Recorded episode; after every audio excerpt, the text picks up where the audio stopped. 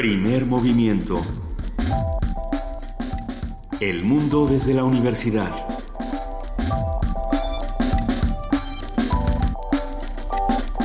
Muy buenos días, son las 7 de la mañana con dos minutos de este 26 de enero, ya martes, y arrancamos aquí en Radio UNAM, primer movimiento, y es un verdadero placer que se encuentren con nosotros haciendo comunidad. Luisa Iglesias, ¿qué tal? ¿Qué tal, querido Benito Taibo? Muy buenos días, muy buen día a todos los que nos están escuchando. Le damos la bienvenida a nuestra jefa de información, Juana Inés de ESA. Buenos días, Juana Inés, ¿cómo estás? Muy bien, muchas gracias, buen día. Qué, qué bueno. Ahora, ¿qué? ¿Vieron algo nuevo por ahí? Algo nuevo. No, bueno.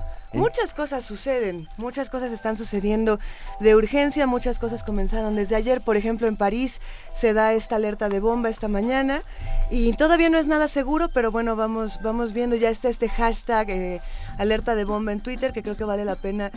Pues estar al pendiente, aunque también tam- considerar eh, por qué de pronto empiezan a surgir tantas alertas tan seguidas y esta cultura del terror que hay a nuestro alrededor. Sí, yo creo Sí. que es un tema que hay que tomar con muchísima cautela, ¿no? Sí, Porque, con- completamente. porque es muy fácil que se convierta en una bola de nieve y en el- que no tenga nada en el centro, digamos, Así es.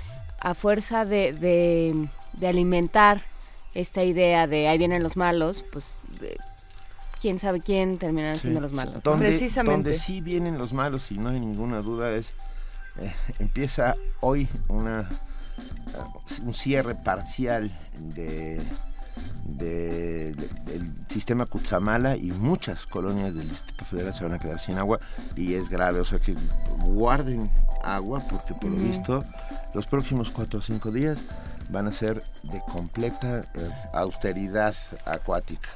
Eh, y eso sí está verdaderamente eh, grave y está va a suceder a partir de hoy. También de alguna manera nos tenemos que reacostumbrar a, a usar muchísimo menos agua. Eh, Sin- Exactamente. Sin, lugar a dudas. Todavía Pero estamos a tiempo de no bañarnos los próximos cuatro No, días. tampoco. Pero bueno, hay que, hay que organizarse de alguna manera. Bueno, Y por otro lado, y brevemente, ayer comenzó finalmente el debate de, de la marihuana, si sí legalizar, si no legalizar, si qué es lo que va a ocurrir. Y valdrá la pena ir viendo todas las opiniones. Ya este, ya salieron muchísimas personas, muchísimas autoridades a defender el consumo legal de la marihuana de una manera prudente. Hay quienes dicen que aún es, es una catástrofe. Pero bueno, eso, eso creo que también debe quedar sobre la mesa que, que comenzó ayer por la tarde. hoy es martes de salud y por lo tanto hablaremos de un tema complicado y, y francamente y, y de- del que se habla muy poco. Tartamudez. Una conversación con Gerardo Castillo, integrante de la Asociación Internacional de Tartamudez. ¿Cómo se lleva, cómo se vive con la tartamudez? Ah, ¿qué, qué se puede hacer a- al respecto? ¿Cómo, ¿Cómo funciona tu vida siendo tartamudo? Estará dentro de unos minutos aquí, en cabina Gerardo Castillo. En nuestra nota nacional nos vamos a preguntar qué es el Zika y por qué nos preocupa. Vamos a hablar con el doctor Samuel Ponce de León, jefe de la División de Investigación de la Facultad de Medicina de la UNAM, que es especialista en medicina interna e infectología. Él también es maestro en ciencias en epidem- epidemiología hospitalaria por la Universidad de Virginia en Charlottesville. En nuestra nota internacional, Honduras y sus esfuerzos contra la corrupción. Un comentario del sacerdote jesuita Ismael Moreno, director de Radio Progreso y el equipo de reflexión, investigación y comunicación ERIC de la ciudad El Progreso Lloro, de la zona norte de Honduras. Sí, hay que recordar que Honduras acaba de pedir, bueno, durante mucho tiempo pidió a la ONU una de estas comisiones eh, anticorrupción, algo similar a lo que hicieron en Guatemala. La ONU, supongo que escamada por lo que sucedió en Guatemala, eh, dijo que no. Ahora están, eh, tienen una comisión de la OEA, pero siguen, siguen insistiendo en que el asunto tiene que ser mucho más profundo. Vamos a platicar con ellos. Venga, muy bien. Eh, tendremos, por supuesto, nuestra sección de poesía necesaria y hoy Luisa Iglesias nos deleitará con... Todavía, a ver, no, bueno, sí lo sé, tengo varias opciones. Eh, he estado recuperando lo que nos recomiendan los radioescuchas en arroba P Movimiento con el hashtag poesía necesaria. Por ahí pidieron a Baudelaire con la ninfa, la ninfa macabra. ¿Recuerdan este poema de la ninfa macabra? Pi- Han pedido también a Rapaun, han pedido también a Manuel Acuña, han pedido eh, muchísimos poemas, pero eh, creo que vale la pena una recomendación más si fuera, si, si tienen ganas de escuchar algún poema esta mañana, si tienen ganas de contribuir a nuestra antología sonora de poesía, estamos en arroba P Movimiento, en diagonal primer movimiento UNAM y en el teléfono 55 36 43 39. En nuestra mesa del día hoy hablaremos sobre Tajamar, este ecocidio eh, que ha sucedido en Cancún hace unos cuantos días y que ha desatado reacciones enormes en redes sociales y en vivo. Ahí eh, la, la, gente que vive cerca de Cancún y en el propio Cancún se han levantado han levantado su voz para que alguien explique qué pasó entre Fonatur y, y la Semarnat al respecto un vacío legal pero vamos a platicar pero un vacío legal se llama México, o sea sí, también. Más bien. Pero bueno, ah, conversaremos con la maestra Mireya Imas Gisper, directora del Programa Universitario de Estudios sobre la Sustentabilidad, y con Alejandra Serrano, abogada, directora regional en el, sureste, en el sureste del Centro Mexicano de Derecho Ambiental. Todo esto y mucho más aquí en Primer Movimiento. Vamos a estar de 7 de la mañana a 10 de la mañana a través del 96.1 de FM. Los invitamos a que nos llamen, a que nos escriban y a que se queden con nosotros. En este momento nos vamos a nuestro corte informativo de las 7 y le damos la bienvenida a nuestras compañeras Vania Nuche y Frida Saldívar. Muy buenos días, bienvenidas. Muy buenos días, gracias. Hola, un saludo a todos.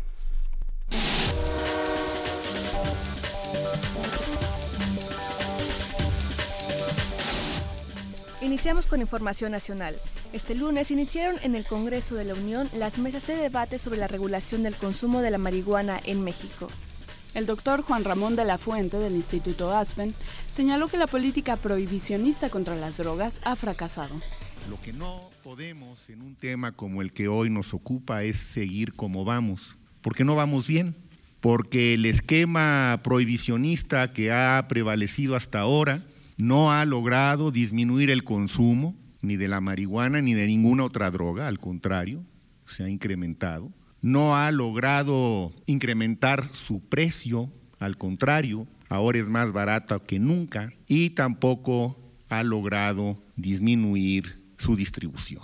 Por eso es importante que el Estado mexicano asuma una nueva responsabilidad frente a este fenómeno. En el evento, Raúl Elizalde, padre de Grace, la niña que obtuvo un amparo para la importación de cannabis medicinal, pidió a los legisladores aprobar lo más pronto posible el uso médico de la marihuana. La salud no debe de entrar en un debate. Tenemos que cambiar las leyes para que esto pueda ser un acceso sencillo, un acceso que esté controlado por un médico y que sea algo constante, no que vaya a ser algo complicadísimo que llegue a todas las familias. Es, todos nosotros tenemos, siempre estamos luchando contra para conseguir los medicamentos. Ustedes médicos saben lo difícil que es en México conseguir medicamentos de calidad. No podemos estar también, aparte de luchar por los medicamentos convencionales, el cual yo agoté en el caso de, de mi hija, no podemos aparte tener que estar luchando para obtener un tratamiento de cannabis que ya nos estamos poniendo de acuerdo que sí puede funcionar. La, evidencia científica está. Ver si es concluyente o no puede ser debatible, pero en caso propio funciona. Entonces, ¿por qué negar este derecho a tanta persona que está sufriendo en este momento? La salud no debe de estar en debate y esto debe pasar de inmediato. Se los pedimos en nombre de todos los padres que represento. Más del 17% de los alumnos de secundaria y bachillerato señalaron haber consumido alguna vez un estupefaciente y dos terceras partes de ellos han fumado marihuana. Así lo reveló la encuesta nacional de consumo de drogas en estudiantes, en donde también se destacó que el consumo sigue siendo más frecuente con los hombres, aunque la distancia con las mujeres se ha reducido. En el documento también se señala que la marihuana es la droga de mayor uso, mientras que los inhalables y la cocaína son las que ocupan los siguientes lugares de consumo, con 5.8% y 3.3% de los estudiantes. Cada escuela podrá decidir sobre el número de días que quiere elaborar al año. Así lo anunció este lunes Aurelio Nuño, secretario de Educación Pública, al presentar el programa La Escuela al Centro. Nuestro objetivo es tener un mejor uso del tiempo así como tener un calendario escolar más flexible que se pueda acomodar a las necesidades de cada región y de cada comunidad escolar. Por ello, se someterá a consideración del Congreso de la Unión una iniciativa de reforma al artículo 51 de la Ley General de Educación para permitir modificaciones en la estructura del calendario, eh, del calendario escolar que actualmente se compone de 200 días. La propuesta es que manteniendo el mismo número de horas de clase que hoy se imparten, 800 en las escuelas primarias de horario regular, 1200 en las escuelas primarias de jornada ampliada y 1600 en las escuelas de tiempo completo, se permita que cada comunidad escolar decida si quiere impartir ese mismo número de horas en 200 días como sucede hoy en día o hacerlo en 185 días. Que quede muy claro, en ningún caso se recortará el número de horas. Investigadores y defensores de derechos humanos aseguraron que la iniciativa de ley sobre desaparición de personas sería inoperante de ser aprobada como la envió al Ejecutivo. Esto durante el foro de durante el foro Desaparición Forzada de Personas, la ley que falta, realizada en la Cámara de Diputados.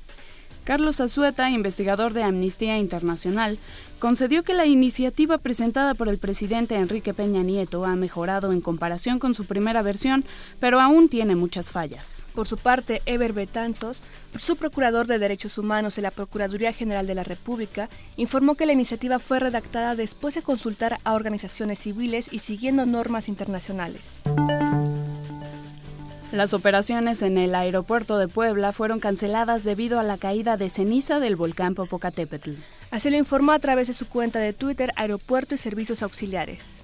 Cabe recordar que en las últimas 24 horas, el volcán Popocatépetl emitió 39 exhalaciones de baja intensidad. En información internacional, los fuertes bombardeos que la aviación rusa ha realizado los últimos días en contra del Estado Islámico ya han dejado más de 150 civiles muertos, entre ellos 43 menores de edad y más de 65 heridos en la ciudad de Deir ez-Zor, en la franja oriental de Siria, informaron fuentes locales. Esos ataques se produjeron a raíz de que el Estado Islámico lanzó una ofensiva en contra de las tropas regulares en esa ciudad, donde se posesionó de un significativo depósito de armas. Por su parte, el ejército sirio mandó refuerzos al aeropuerto de la ciudad, la única vía de abastecimiento para sus tropas. Enviado de la ONU indica que las negociaciones sobre Siria empezarán el 29 de enero. Las negociaciones sobre Siria darán inicio el próximo 29 de enero y se extenderán durante seis meses, informó este lunes el enviado especial de la ONU para ese país. Staffan de Mistura ofreció una conferencia de prensa en Ginebra en la que confirmó que hay muchas opiniones diferentes sobre a quiénes se debe invitar a participar en el proceso y explicó que ese ha sido el motivo del retraso. No obstante, afirmó que si bien las discusiones continúan, mañana enviará las invitaciones. Agregó que el principal criterio para decidir la lista de participantes ha sido incluir al mayor espectro posible de actores en el conflicto y en la sociedad siria, según lo dispuso el Consejo de Seguridad de la ONU. La prioridad, el centro de las conversaciones, será lo que la mayoría, si no es que todos los sirios quieren oír, la posibilidad de un alto el fuego amplio y la posibilidad de detener la amenaza del ISIS y, consecuentemente, gracias al alto el fuego, un aumento de la ayuda humanitaria. El diplomático llamó a las partes que serán invitadas a asistir a la cita con una actitud de seriedad y urgencia y a ser flexibles y creativas para que el proceso avance con éxito. De Mistura adelantó que una vez acordado un alto el fuego, las negociaciones abarcarían tres grandes temas: el gobierno, la reforma a la Constitución y la celebración de elecciones. Jordi Trujols, Naciones Unidas, Nueva York.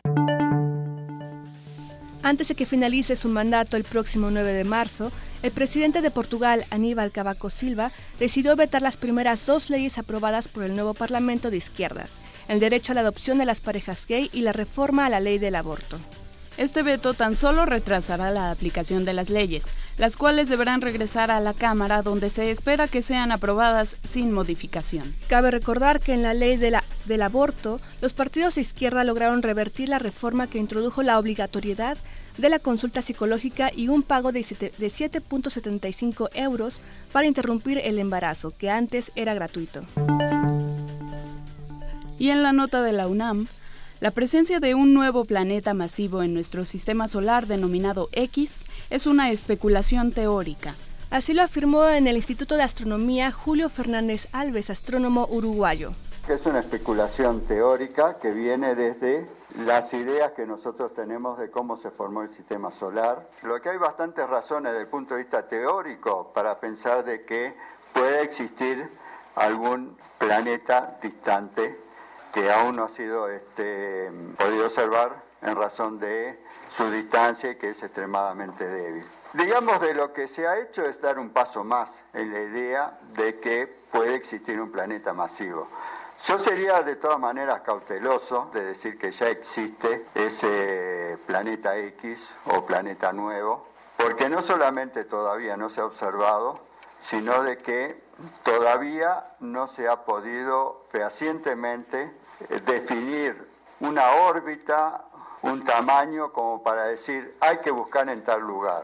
Seguimos entonces con mucha especulación. Esto lo que hace es eh, dar algún indicio más de que puede existir algo, pero diría que en este momento todavía tenemos mucha incertidumbre.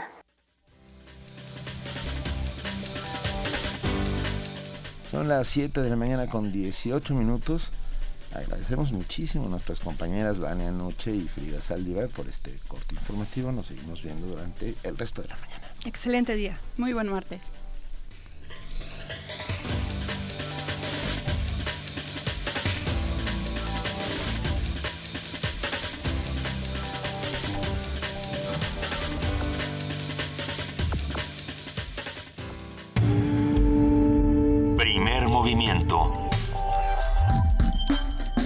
Para afinar el día.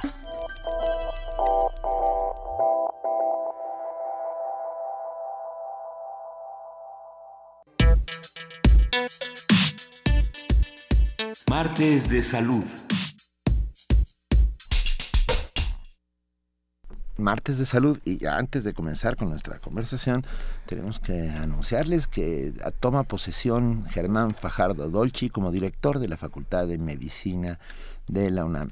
Ha asumido la dirección de la facultad para el periodo 2015-2020 luego de ser designado por la Junta de Gobierno de la UNAM. Al darle posesión del cargo, Leonardo Lomelí Vanega, secretario general de la universidad, aseguró que hay confianza que eh, durante el siguiente cuatrienio Fajardo Dolci podrá llevar a buen término las acciones encaminadas a fortalecer esta facultad tan emblemática de nuestra universidad. Él es originario de la Ciudad de México, médico cirujano, especialista en otor, otorrinolaringología. venga, lo voy a decir. Otorrinolaringología. Otorrinolaringología por la UNAM y maestro en alta dirección.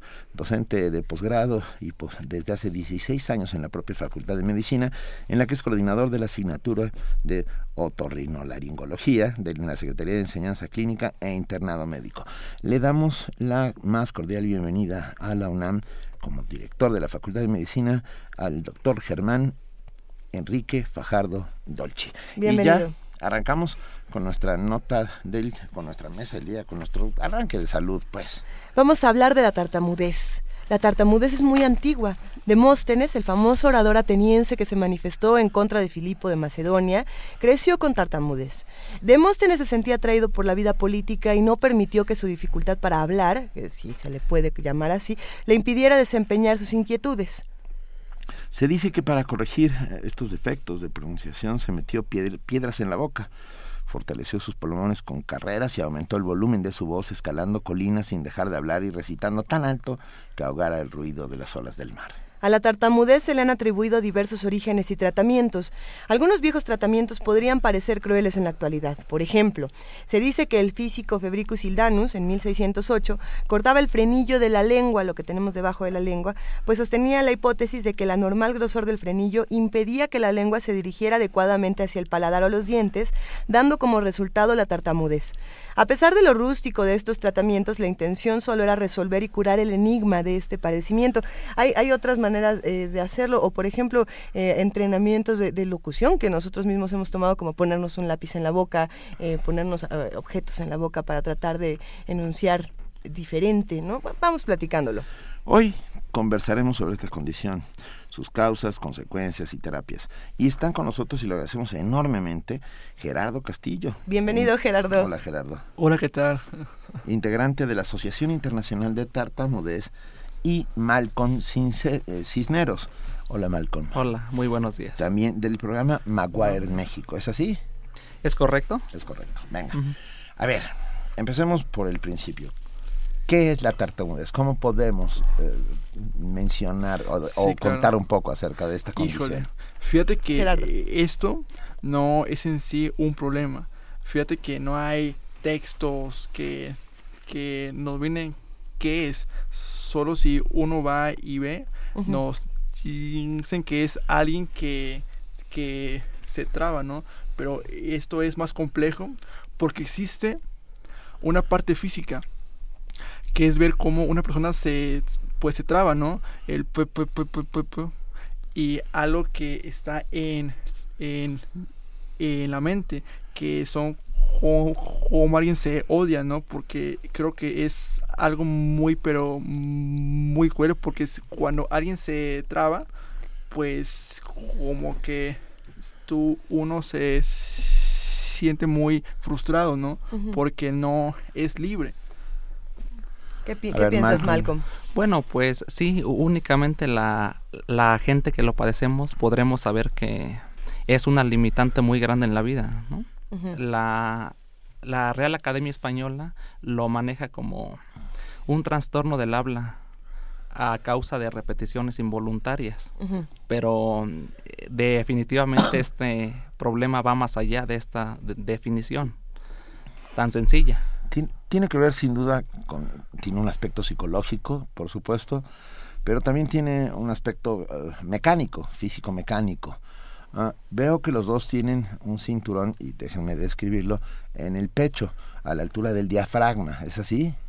¿Es correcto? Es correcto. ¿Para qué sirve este, este, este cinturón? Cuéntenos. Bueno, más que nada e, es como un recordatorio para nosotros que eh, estamos trabajando en nuestro habla y, y que debemos ser bastante disciplinados esta, esta disciplina desde dónde se trabaja. Hay muchos ejercicios, ¿no? De pronto nos dicen eh, lo de lápiz, ejercicios de respiración, de, a ver, eh, tomamos aire cuatro segundos, lo detenemos dentro de los pulmones otros cuatro segundos y luego lo sacamos en cuatro segundos y luego tratamos de que esos cuatro segundos se vuelvan seis y luego tratamos de que esos seis se vuelvan doce, como para tratar de abrir, eh, digamos, la caja, torácica. ¿Estos ejercicios funcionan o cuáles son los ejercicios que, que ustedes particularmente trabajan? Cuéntanos, Gerardo. Y también Malcolm, los dos, por favor. ¿Quién quiere, ¿quién quiere contarnos? Bueno, e, estos ejercicios son básicamente en la respiración, pero sí hay que ser bastante constantes. Hasta ahorita la tartamudez no tiene una cura, únicamente la podemos controlar, pero siendo muy disciplinados y trabajando muy duro. Esto quiere decir, eh, esta parte de la disciplina eh, implica pensar eh, lo que vas a decir y luego externarlo o, por ejemplo? Sí, sí, así es. O, sea, un claro ejemplo es que las personas fluidas mm, son como automóviles automáticos. Y las personas que tartamudeamos somos como automóviles estándar, que tenemos que pasar por varios cambios antes de hablar y tener una elocuencia. Encuentran eh, dificultades tanto a nivel psicológico como a nivel emocional, como a nivel físico. Eh, ¿cómo, ¿Cómo se enfrentan a ellas y qué, y qué virtudes se encuentran a partir de eso? Sí, claro. Fíjate que uno como que se da se da más el tiempo, ¿no? para, para, ver las palabras que uno va a va a dar. Y pues bueno, pues yo eh, esto fue muy duro para mí, ¿no? Porque yo era alguien muy serio, muy tímido y pues yo yo sí yo sí sentía un odio porque no era alguien que dijera las cosas, no se iba no sé a, un bar de que no, pues yo quiero una coca, pero llegaban y ya, oye joven, ¿y, ¿y qué quiere? No, pues quiero mejor un agua o sea, sustituyes algunas palabras con tal de no, eh, tener que, decir de más. Sí, claro, digo, porque a uno le, le da miedo que muestre su tartamudez, ¿no? Es algo muy, pero muy complejo y pues bueno, creo que eso es más que nada, ¿no? Lo, procede con, con, trucos, con este, evasiones y pues era así como yo lo era antes en un pasado, pero ya llegué aquí al programa Maguire. ¿Hay eh, eh, fonemas que cuestan más trabajo que otros? Mm, bueno, eh, existen dos, dos dos tipos de tartamudez. Una se conoce como tartamudez encubierta y otra tartamudez descubierta. La tartamudez descubierta es, es bastante notoria. Desde el momento en que están escuchando a alguien hablar, pues ya se dan cuenta porque sus, sus repeticiones son muchas. Y um, son repeticiones contorsiones faciales inclusive. Y la tartamudez encubierta, la persona que tiene la tartamudez esconde su tartamudez con sinónimos, con trucos, con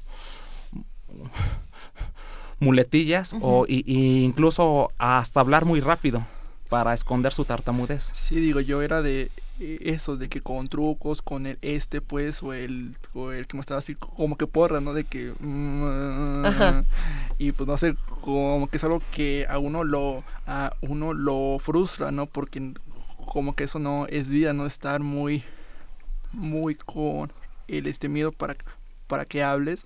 Y pues bueno, hasta que aquí llegué a el programa y ya aquí tengo una serie de armas para que tenga el pleno control de mi tartamudez. E, e, ¿En qué consiste el programa Maguire y dónde, dónde se, se, lleva a cabo, dónde se estudia, cómo se trabaja? Bueno, este programa e, es, está ya en más de 25 países. Aquí no somos ni psicólogos ni, ni foniatras. Aquí únicamente somos personas que lo hemos vivido y que conocemos de pies a cabeza este, este problema. A, a mí en mi caso, yo sí, sí probé todo tipo de terapias. Fui con psicólogos, con psiquiatras, con infinidad.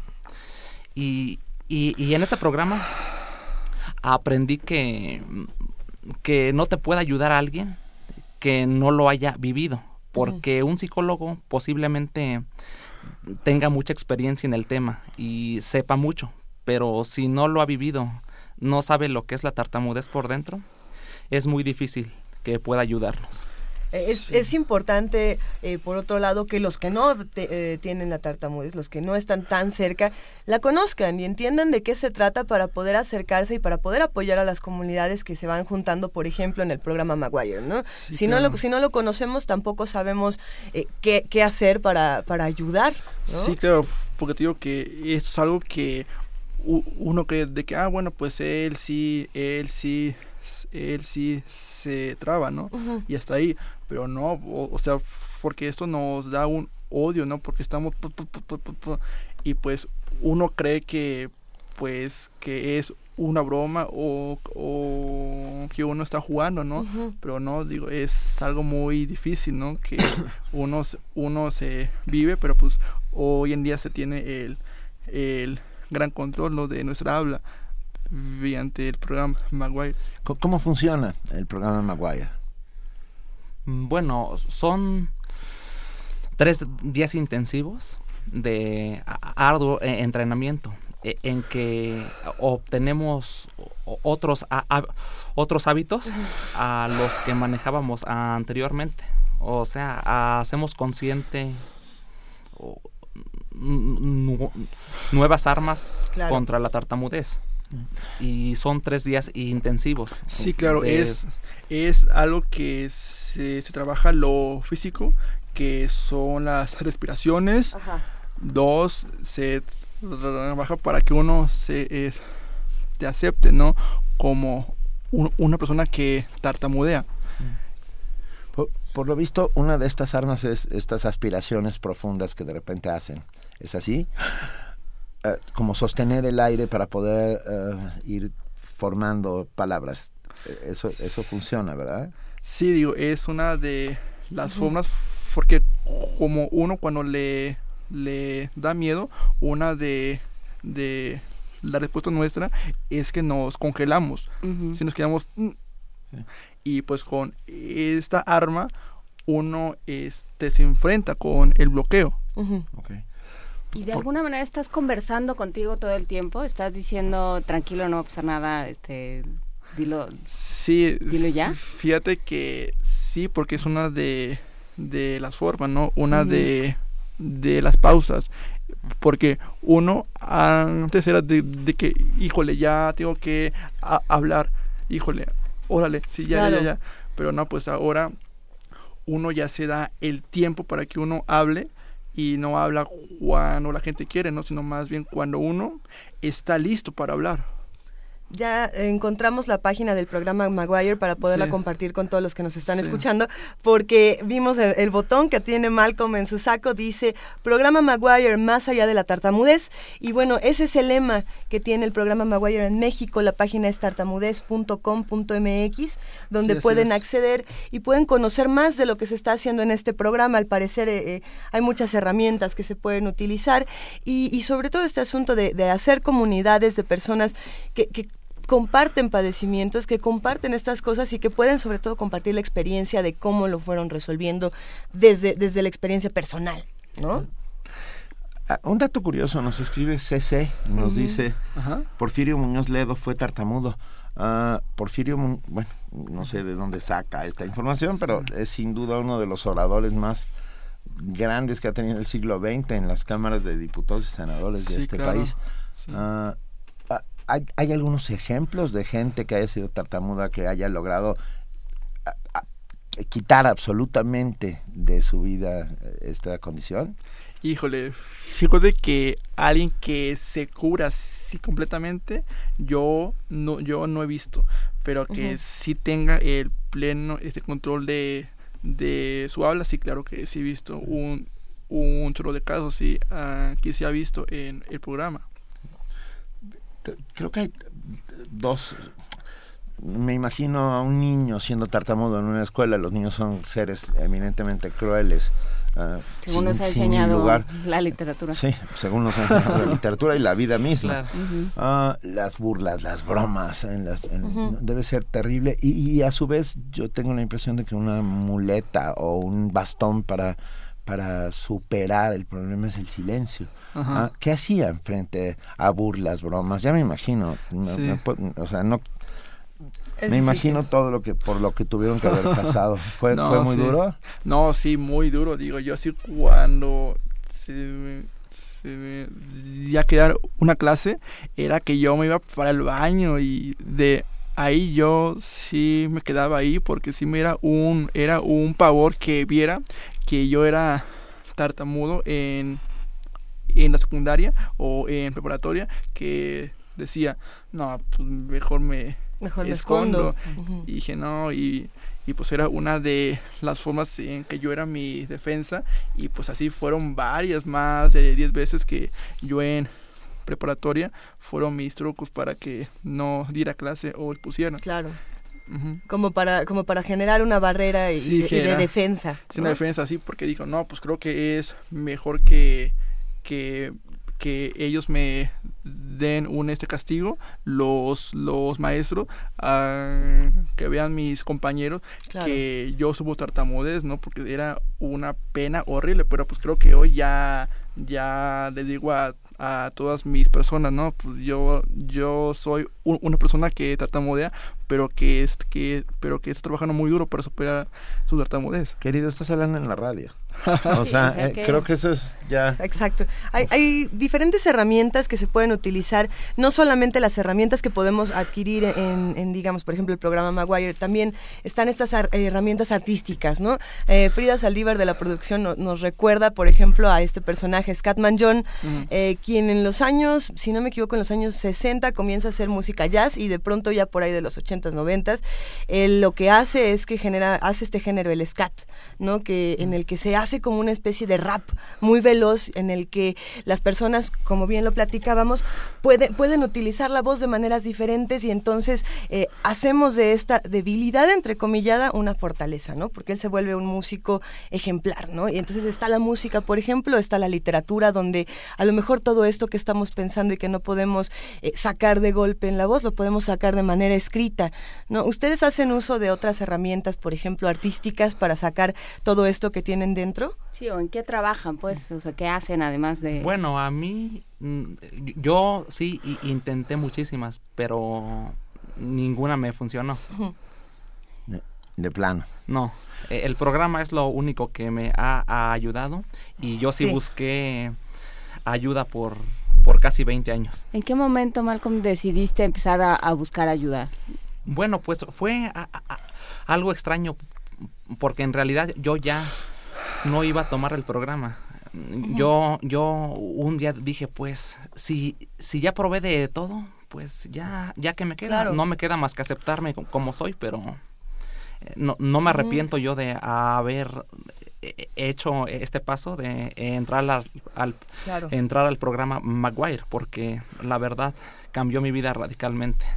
El programa Maguire, supongo que fue fundado por un señor Maguire eh, y es el que hace estas, que son técnicas de vocalización, técnicas de respiración, técnicas de pensamiento. ¿Cómo, cómo funciona? Cuéntenos un poquitito para tener una idea.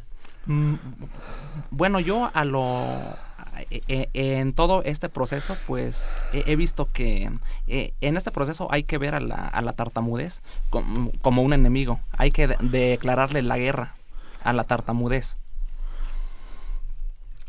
Y, y sí hay que ser bastante disciplinados y también he aprendido que la tartamudez es bastante astuta porque mm, en este programa las armas que nos enseñan hay que usarlas todas sin falla y sin excepción porque la Sí. tartamudez sí es bastante astuta y con algo que no hagamos la tartamudez analiza nuestros puntos débiles y por ahí nos ataca de nuevo.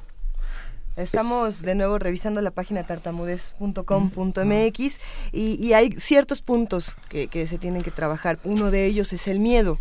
Eh, además de la parte física, el miedo, el, el arrojo a, a decir, bueno, así es el asunto, yo a lo mejor tengo esta, esta cosa, soy tartamudo, soy así, pero me voy a aventar, ¿no? Y lo voy a hacer, ¿no? Ajá, inclusive el miedo eh, es una de las armas de la tartamudez.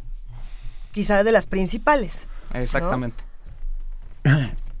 ¿Piensas todo el día en la tartamudez? ¿Estás todo el tiempo pensando en la tartamudez? Porque acabas de mencionarlo como un enemigo, es como si fuera un ente que esté permanentemente sobre de ti, acechándote. ¿Estás todo el tiempo pensando en ella o, o lo olvidas? No, yo- yo, pienso que hay un momento en que sí, sí se nos hace mu- muy presente. Sí. De, de ¿Como una piedra? tanto que lo tenemos e- en no- nosotros, pues es como un compañero que no nos da vacaciones. No. ¿Qué hacen ustedes? O sea, quiero decir, ¿de qué viven? ¿Qué estudian? ¿Qué a- traba- Ahora sí que sí, est- estudian o trabajan. ¿A qué se dedican? ¿A qué se dedican? Bueno, yo, yo, Malcolm. yo soy li- licenciado en optometría. ¿En optometría? En optometría. Ok. Eh, egresado de la FES Itacala. Ujú. Eso, venga, las FES. Y eh, estoy estudiando co- comunicación y cultura. la, la tartamudez no es una limitante para poder estudiar, no es una limitante para poderse desempeñar en los puestos que uno quiera hacerlo y, ta- y de- en cierta medida también nos ayuda a ver este tipo de carreras de una manera distinta, ¿no? A reconfigurar la realidad para, para ejecutarla de otra manera. Exactamente. Eh, ¿Tú qué haces, Gerardo? No, sí, yo aún sigo en mi de escuela todavía. Ajá. Y pues yo, fíjate que yo, déjame les, déjame les cuento que yo sí estuve muy cerca Ajá. de que dejara la eh, escuela, ¿no? Fue, fue, fue, fue mi tartamudez. Claro. Porque yo estoy en una de las eh, escuelas en que uno tiene que dar clases, que hablar y hablar y hablar. Y pues yo dije, híjole, creo que esto no es lo mío, ¿no? Porque pues yo, yo no tengo voz, ¿no? Y, Claro. y pues, ¿qué hago? Y ya fue una de las formas que hallé el, eh, este programa y pues creo que hoy en día ya estoy Por ahí. por acabar mi carrera. Vamos a subir la, la, la liga, ¿no? A la, a la funda- esa asociación, el programa Maguire. Programa México. Ya la Y- compartimos en Y a la redes Asociación. Internacional, ¿no? De la tartamudez, que tiene su sección de México, ¿no? Ah, sí. Sí, programa Maguire. Quiero decirles, México, sí. Ok. Quiero decirles que mucha gente escribió, Andrea González, todo mi respeto para los invitados, enfrentar los propios miedos es admirable, cada día luchan contra el fracaso y eso vale mucho. Ah, el 1% de la población es tartamuda, nos dice José Ángel Anali- Alanís. Perdón, Sí. Y Belleza Sí, sí, Mexicana claro. nos dice algo bien bonito. Mi pareja tiene tartamudez, pero pensamientos muy claros. Es muy valiente para salir adelante y en la cama no tartamudea. Ah. eso, Es- no, eso nada más ahí para Y Tania, Tania Mafalda dice algo muy interesante, que es, eh, hay una forma normal de hablar, o sea, ustedes consideran que hay una forma, digamos, hay una forma donde te es más sencillo, eh, supongo, expresar lo que estás pensando, que, que salga de manera más automática, pero... Pero ustedes se plantean esto en términos de normalidad. ¿Qué es lo ¿Cómo normal? lo piensan? ¿Qué es lo normal? Híjole, creo que es muy difícil, ¿no? Porque creo que uno habla con pausas, ¿no? Y pues creo que eso es lo normal, ¿no? Porque yo antes era que ah, era como que mi voz era muy rápida, pero muy rápido. Y pues yo dije, no, pues creo que eso es, es normal, ¿no? Claro. Pero creo que ahora yo hablo de una forma que es normal, ¿no? Muy pausada, me doy mi tiempo para que hable y pues creo que eso es lo normal, ¿no? Digo, la verdad no sé cuál es la forma, ¿no? Para medir la forma que es normal. Nuestros políticos hablan muy rápido para intentar engañarnos a todos. Eh, eh, más, más nos vale tomar pausas para de- decir claramente lo que, lo que estamos pensando. Es- Estábamos buscando tartamudos famosos porque a veces hay Churchill. Churchill. Winston Churchill. Este Lew- Lewis Carroll también, el autor de Alicia en el País de las Maravillas. Bueno, él era. Anthony también Ah, sí. tartamudo. Marc Anthony. Ah, mira. Eh, Bruce Sylvester Willis. Stallone. Eh, eso me es a ver esto que me eh, que acabas de decir me so- no me sorprende porque en algún momento lo oí en mi vida que cuando cantas no tartamudeas es cierto Es cierto. ¿Eh? o sea si tú cantas eh, no no no o sea fluye completamente Exactamente. Sí, yo igual fui a unas clases que eran de canto y pues era, era bien todo, ¿no? Pero ya una vez que yo me iba de, de las clases, pues ahí estaba mi problema. Digo, nos gusta mucho cantar, tampoco podemos ir cantando. Bueno, deberíamos poder ir cantando por la calle todos, pero no, Sí. tampoco es que esa vaya a ser la solución a todo. No, digo, igual esa era uno de mis trucos para mi tartamudez pasada, ¿no? Que así que iba por una coca, ¿no? Y, y ya le decía, ¿me puedes dar una coca, por favor? Y así. Eh, funcionaba, ¿vieron, claro. Ustedes vieron el discurso del rey. Sí, claro que sí. ¿Así es? Sí, Sí. digo yo, Juan, Juan la veo, dijo, híjole, es que ese soy yo. Y así como que me como que me dio pena, ¿no? Porque fue un reflejo mío de que ver ver su frustración, ¿no? Sus nervios de que híjole, es que tengo que dar un discurso y que se quedaba y yo dije, híjole, ya, por favor, dilo, dilo, porque yo era cosa a lo que yo vivía y dije, Claro. híjole, es que lo entiendo perfectamente, ya, ya hasta lloré dos, tres veces que yo vi la película, porque era mi reflejo. Tenemos- Malcolm, Malcolm, es que Malcolm este, asiente nada más, pero sí. Bueno, yo cuando la vi mm, no la vi completa, la verdad. te saliste Me, me salí yo y sí a, a la mitad de la película sí se me salieron las lágrimas porque di- dije no pues es exactamente lo que uno vive y no la vi completa. Tenemos un fragmento les importa si lo ponemos No, un, un pequeño fragmento No creo que sí, adelante. Adelante. Venga. I shall see you every day.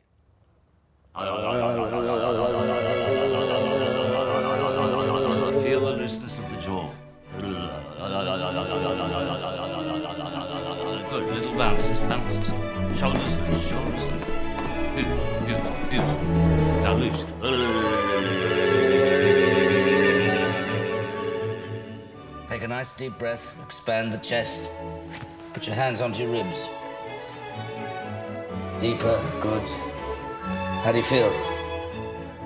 Full of hot air. Isn't that what public speaking's all about? My wife and I are glad to visit this important. Take a good deep breath, and up comes Her Royal Highness, and slowly exhale, and down comes Her Royal Highness. All right, Bertie.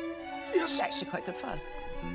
Eh, Este es un fragmento de la película El discurso del rey. Es- trata sobre eh, Jorge V que eh, necesita dar un discurso público y, y, bueno, y, ya- y ahí es lo que escuchamos fueron algunos de los ejercicios que le hace hacer un foniatra que luego se volvió un hombre muy famoso en Inglaterra. Estábamos preguntando, Luisa preguntaba en dónde están las oficinas del programa Maguire, pero el programa Maguire no tiene oficinas en México. Su- se dan cursos solamente, ¿verdad? Sí, digo, se, se vienen a- a- aquí en el EF, en el norte, en el sur. En el occidente, en En el occidente, sí. En Guadalajara también se dan cursos y son cada tres meses, se hacen aproximadamente. Y, y para generar este sentido de comunidad del que mencionaban, en el que todos se reúnen y todos platican de sus experiencias y todos conviven, eh, ¿hay algún momento en el que se pongan de acuerdo así de, a ver, este, nos pasamos los teléfonos o algo y entre todos nos vemos en el café que está en la esquina de aquí y todos vamos a ir a platicar? ¿O cómo le hacen para estar en contacto los unos con los otros? Mm, Bueno, no es así que nos ve- veamos así se- seguido. Lo que hacemos es un grupo de, de apoyo vía Skype. Ah, Ahí nos, Perfecto. ahí hacemos eh, ejercicios y ahí, a- a- ahí hacemos un grupo generalmente una vez a la semana. Perfecto. En mayor, en momentos de mayor extensión, la tartamudez tiende a ser mayor. Quiero decir, eh, está- ¿tienes novia? ¿Estás casado? No, soy soltero. ¿tú? No, también soy Todavía no, soltero. pero bueno. Todavía no. Pero ima- ah, el momento en que te enfrentas a decirle a la chava, oye, ¿quieres todo conmigo? Ah, supongo que debe ser ese tipo, o contestar en un examen, o, o no sé, o cuando te para un policía, no lo sé. Momentos ah, de tensión, la tartamudez tiende a ser mayor. Sí, bueno, sí, digo, pues ya ves que a alguien que no es tartamudo, si es algo que, que, que le cuesta, Claro. pues a uno que tartamudea igual, pero pues ahora uno ya trae las técnicas del programa y ya es algo un poco más sencillo, ¿no? Porque ya haces tu pausa, piensas muy bien y ya haces el uso de tu técnica para que sea más fácil la situación. Sí, digo, sí hay un miedo, pero no es un miedo que a uno lo paraliza, sino que ya es un ya es un miedo que uno goza. Claro. Ah, mira, gozar Se el vuelve una emoción qué distinta. Sí, ajá. Nos escribe, no, no es cierto, nos llama por teléfono Miguel Ibáñez y nos dice, cuando era pequeño tuve problemas de tartamudez, crecí y al enfrentarme al mundo laboral tenía un jefe que no nos dejaba ser libres. Mi problema se hizo mayor. Ahora no tartamudeo, fue sin atención médica. Creo que al ser más sociable, mi seguridad creció y eso me dio la confianza de hablar fluidamente. Gracias Miguel Ibáñez por contar tu caso. Ah, ¿Es parecido al, al caso de, de ustedes? Al, al ser más sociable, al enfrentarte a más gente, al estar en contacto con, con más gente en tu trabajo, en la escuela, ah, haces, sucede ah, mayor fluidez en el habla. Bueno, No. en mi situación no fue así. Ok. Cada caso es distinto. Es que debe haber distintos tipos de tartamudez. Sí. Claro. causas, Y- ¿no? No, y, y, so- y sobre todo cada organismo es di- distinto. Claro. No sé, creo yo igual era alguien muy serio, eh, pero serio, de que no, solo te de, mm, sí así y hola. Pero ya ahora que llego aquí al programa, sí ya soy alguien más sociable y que habla y pues que es muy libre, ¿no? Y creo que soy muy contento. Sí, ya te ves muy desenvueltito. Sí, ¿no? no, Ese bueno, los, dos. mayor. Pero déjenme preguntarles algo que, que me está rondando la cabeza desde hace rato. Sí. ¿Siempre fueron tartamudos? ¿Desde que comenzaron a hablar? ¿O es una condición que sucedió a partir de un evento o fue eh, incrementándose con el paso del tiempo? Bueno, e- en mi situación empecé alrededor de los 10 u o 11 años, pero yo no recuerdo qué fue lo que detonó esto. Mm, Pero sí empecé a, a los 10 o 11 años. Sí, yo, fíjate que yo creo que sí, como a los seis años, yo vi que no era alguien que fuera como, como, como mis compañeros. Pero ya vi hasta los 11, 12, díjole, híjole, es que creo que yo tengo un, un problema. Luego fui a la prepa, llegué a, a- a la carrera Sí. y era un miedo y un pavor que, que sí pensé, dijo, híjole, creo que esto no es normal y tengo un problema de tartamudez y fue así como fui a buscar ayuda, pero igual fui con psiquiatras, con psicólogos, con magia negra y... Magia negra. Sí, digo, era así como que ya era mi... Como, como que mi miedo, ¿no? Que fui con todo lo, lo posible. Es que hay también esta idea de que, bueno, a, a- a Carlos, a uno de los Borbones no le decían el hechizado porque tenía también problemas, entre muchos otros problemas, tenía problemas de habla. Carlos Pero- II. Carlos II. Carlos Pero eso sí tenían problemas graves. Nosotros, No, bueno, ellos sí, porque se habían casado entre, Pues, habían ¿cómo? procreado entre Ah, ellos es que durante años. Ahí hay algo pero- bien interesante. Hace unos 5 o 6 años más o menos sale un estudio del, del Instituto Nacional de Sordera y otros trastornos de comunicación en el que pues, finalmente, después de muchos años de buscar si era genético o no el asunto de, de la tartamudez, aparece que podría ser en algunos casos, pero no en todos, porque cada caso es muy particular. Entonces, eh, la tartamudez se tiene siempre que tratar en, en el paciente de un, desde una manera muy particular. No, no todos los casos son generales, no, no podemos generalizarla, pero para nosotros ha sido un verdadero placer conocer su experiencia, acercarnos a lo que está haciendo el programa Maguire Sí, y, y seguir, y la seguir platicando. ¿no? Muchas a la gracias. propia asociación. Sí. Hay, solamente última pregunta de José Ángel claro. Alanís. ¿Hay algún especialista en el tema de tartamudez? Quiero decir, médicamente, ¿hay algunos, son los foniatras? Híjole, fíjate que sí hay, pero yo, pero yo, pero yo fui a todos los posibles no. y la verdad ninguno me dio los resultados como el programa que me está dando, que sí la verdad sí es algo que sí te cambia la vida para una persona que tartamudea. Venga. Gerardo Castillo, Malcolm Cisneros, todo el mundo los felicita, los abraza por vía Twitter, les Sí. dice que son muy valientes. Muchas gracias. Nosotros también, Gracias. también lo pensamos y les agradecemos enormemente haber estado en primer movimiento. Esta es su casa, estos son sus micrófonos para cuando ustedes quieran. Es un placer, gracias. Perfecto. Gracias. Un verdadero placer. Nos vamos a despedir con una canción que nos recomienda la producción, ya que estábamos hablando de Scatman John. Esto es Skibidi Babarapop.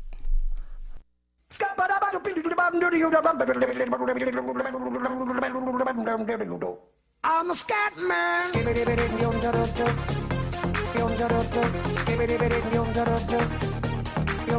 I'm scat man.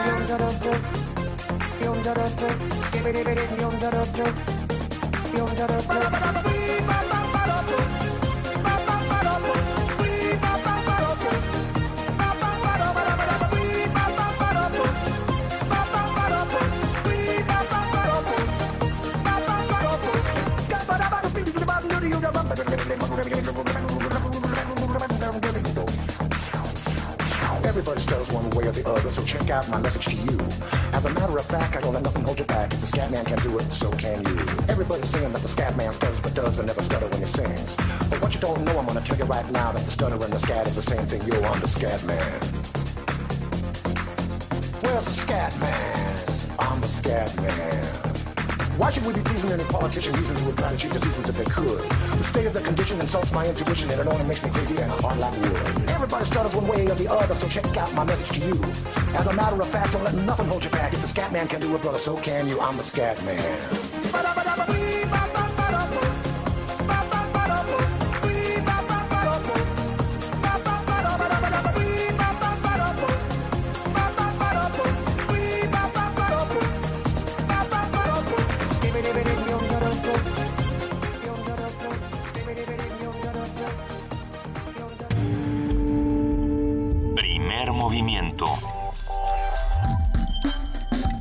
Donde la raza habla.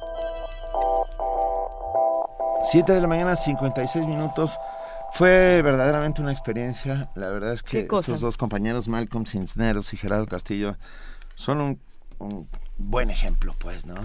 Ah, porque no debe ser, y bueno, no, de por sí no debe ser fácil con un, con un tema así, con tartamudez, enfrentarte a la gente, al mundo. Ahora, ponle unos micrófonos, ponle una radio, puf, A ver, cualquier persona que se sienta frente a un micrófono está completamente expuesto, hasta nosotros, digo, no será que lo hacemos diario, pero de todas maneras siempre es como si uno se abre y lo están diseccionando y hay un análisis a la voz, hay un análisis a la persona.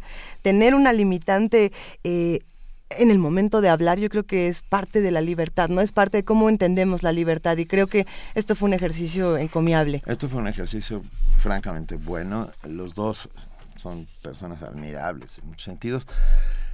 Nos vamos a una pausa. ¿Cómo te fue en el MUAC? Bien, siempre te deja algo. Oye, y... ¿Qué pasó, ma? ¿Qué pasó? Es que tienes, tienes el ojo cuadrado. Ay, ma, nada te parece. Nadie sale como entró. Museo Universitario Arte Contemporáneo. MUAC. Te dejará con el ojo cuadrado. UNAM. Habla Ricardo Anaya. Dicen que México está peor que nunca. Yo no creo. México es un gran país. Lo que está peor que nunca son los malos gobiernos. Caminando México reafirmo que vivimos en una tierra rica, de gente valiosa y llena de oportunidades. Soy parte de una nueva generación con enorme esperanza en un futuro mejor. Podemos cambiar las cosas y que nadie nos diga que no se puede. De que se puede, se puede. Ricardo Anaya, presidente nacional del PAN.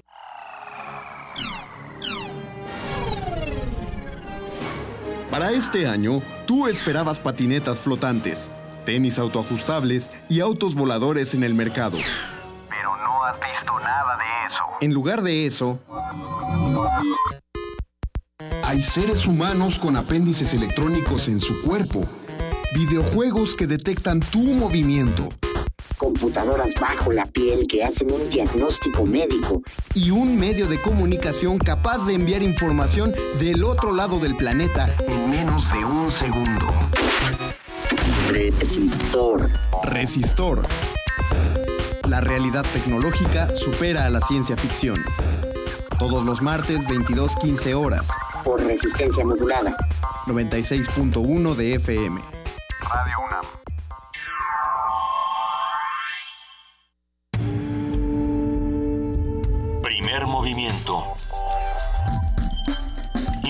Azul y oro.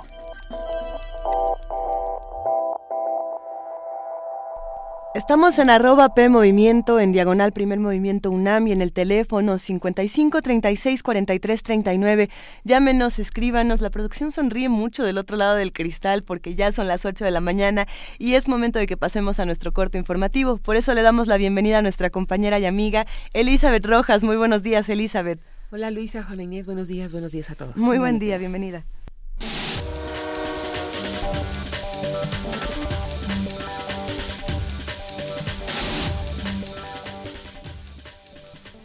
Agustín Carstens, gobernador del Banco de México, aseguró que el peso mexicano se revaluará en cuanto acabe el clima de volatilidad internacional. En entrevista con el diario The Wall Street Journal, afirmó que la devaluación de la moneda mexicana se ha debido a que los inversionistas internacionales tienden a vender los activos mexicanos para deshacerse de la inversión de economías emergentes. Cabe para detener este problema, Carsten informó que seguirá el plan de la Reserva Federal de Estados Unidos de aumentar las tasas de interés. El peso mexicano se ha devaluado frente al dólar hasta alcanzar 18.81 pesos por dólar. Además, la caída internacional de los precios del crudo ha dejado el precio de la mezcla mexicana por debajo de los 20 dólares por barril. El desarrollo Malecón Tajamar en Cancún es un proyecto que tiene beneficios económicos, sociales y ambientales, así lo afirmó Manuel Mercado, director jurídico del Fondo Nacional de Fomento al Turismo. El funcionario señaló que las autorizaciones y sus respectivas modificaciones para ampliar su vigencia en materia ambiental fueron otorgadas en el gobierno pasado. Uno, las autorizaciones y sus respectivas modificaciones para ampliar su vigencia en materia ambiental fueran otorgadas previo al inicio de esta administración. Dos, el desarrollo de infraestructura y la lotificación entera del proyecto Malecón Tajamar se inició y se concluyó previo al inicio de esta administración. Tres, todos los lotes que en días pasados fueron desmontados y chapeados pertenecen a privados. Cuatro, el chapeo y desmonte se hizo en función de las autorizaciones ambientales otorgadas por la Semarnat en los años 2005 y 2006 y ampliadas en los años 2009 y 2011, y siempre con base en los protocolos correspondientes y dando cumplimiento al programa de rescate y reubicación de flora y fauna, así como todos sus términos y condicionantes. Del día de inicio de la vigencia al día de hoy, Fonatura ha rendido a las autoridades más de 15 informes de cumplimiento de todos y cada uno de los términos y condicionantes. Cinco, la no realización del desmonte habría generado una contingencia millonaria al fondo que habría tenido que ser pagada con el dinero de los contribuyentes. Seis, el proyecto Malecón Tajamar es un proyecto que tiene grandes beneficios económicos, sociales y ambientales. El gobierno del Distrito Federal hizo un llamado para que la población almacene agua debido a que el cierre del sistema Cutzamala por mantenimiento afectará a 4.5 millones de personas hasta por ocho días. Ramón Aguirre, director del sistema de agua, informó que las afectaciones serán mayores los días viernes 29, sábado 30 y domingo 31 de enero. La estabilización del sistema será hasta el 4 de febrero y en Iztapalapa hasta el 6. Los cortes al servicio de agua afectarán a 410 colonias de las 13 delegaciones. Patricia Mercado, secretaria de Gobierno, informó que la Contraloría y la Policía vigilarán los operativos programados para entregar agua mediante pipas con la finalidad de que el líquido no sea acaparado ni se utilice como promoción o campaña en las colonias afectadas y se entregue de manera gratuita. Las líneas de Locatel estarán habilitadas para recibir quejas y denuncias sobre el servicio de pipas. El gobernador de Guerrero, Héctor Astudillo, afirmó que investigarán a los secretarios de Seguridad Pública municipales para cerciorarse de que cuenten con las certificaciones de control y confianza federales. El sábado pasado, el secretario de Gobernación, Miguel Ángel Osorio Chong, demostró que Francisco Sandoval Vázquez no estaba certificado, por lo que fue despedido como secretario de Seguridad Pública Municipal de Acapulco. El gobernador desmintió que detrás de estas medidas haya asuntos políticos. El Instituto Nacional para la Evaluación de la Educación informó que la evaluación del desempeño de quienes realizan funciones de docencia, dirección y supervisión en educación básica y media superior se aplicará cada ciclo escolar. En el acuerdo publicado en el Diario Oficial de la Federación, se establece que para el ciclo escolar 2015-2016, la evaluación se aplicará en dos grupos. El primero de septiembre a diciembre de 2015 y el segundo será de acuerdo al calendario de la Ley General del Servicio Profesional Docente. El titular de la Secretaría de Desarrollo Social, José Antonio Meade, informó que las 33 familias, 33 mil familias inscritas en las consultas de rehabilitación de la Fundación Teletón, recibirán algún tipo de apoyo de los diferentes programas de la dependencia.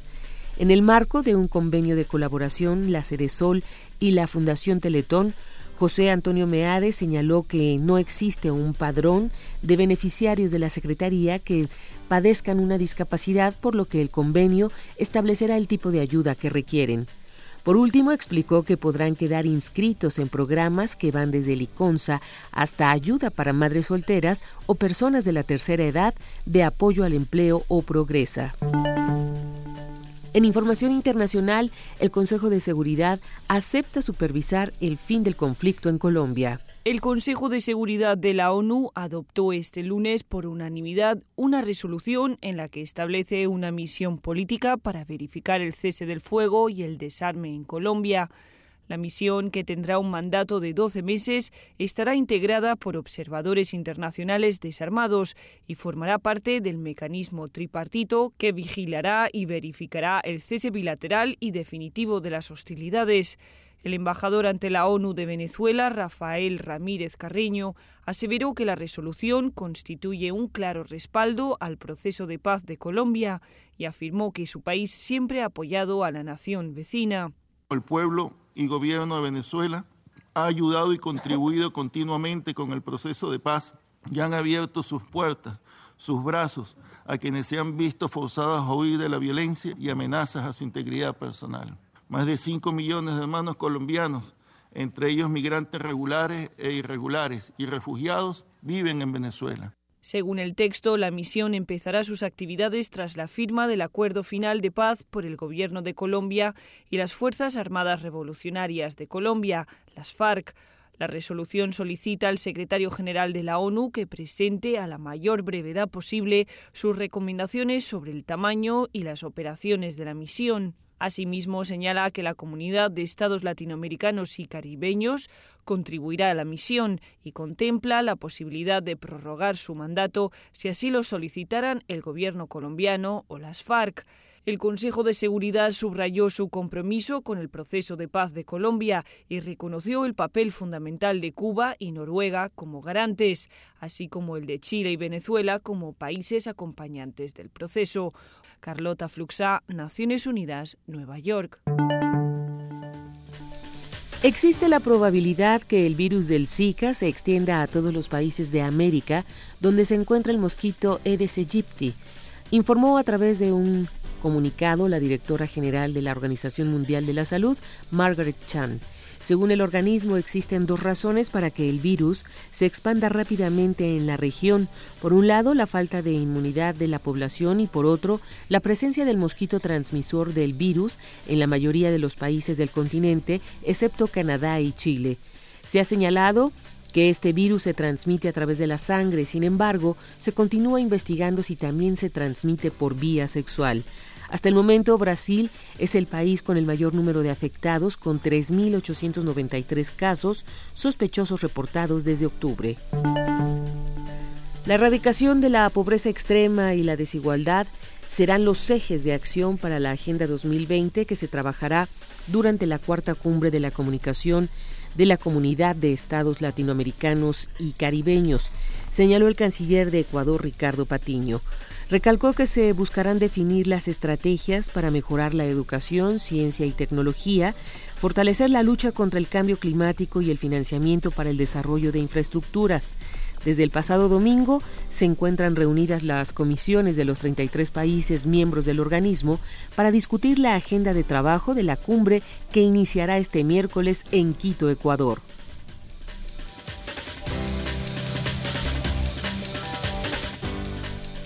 Son las 8 de la mañana con 9 minutos. Le agradecemos inmensamente a nuestra compañera Elizabeth Rojas por este corte informativo y nos vemos a las 9, Elizabeth. Gracias.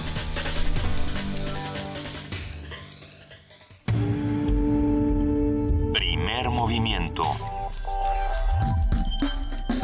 Donde la raza habla.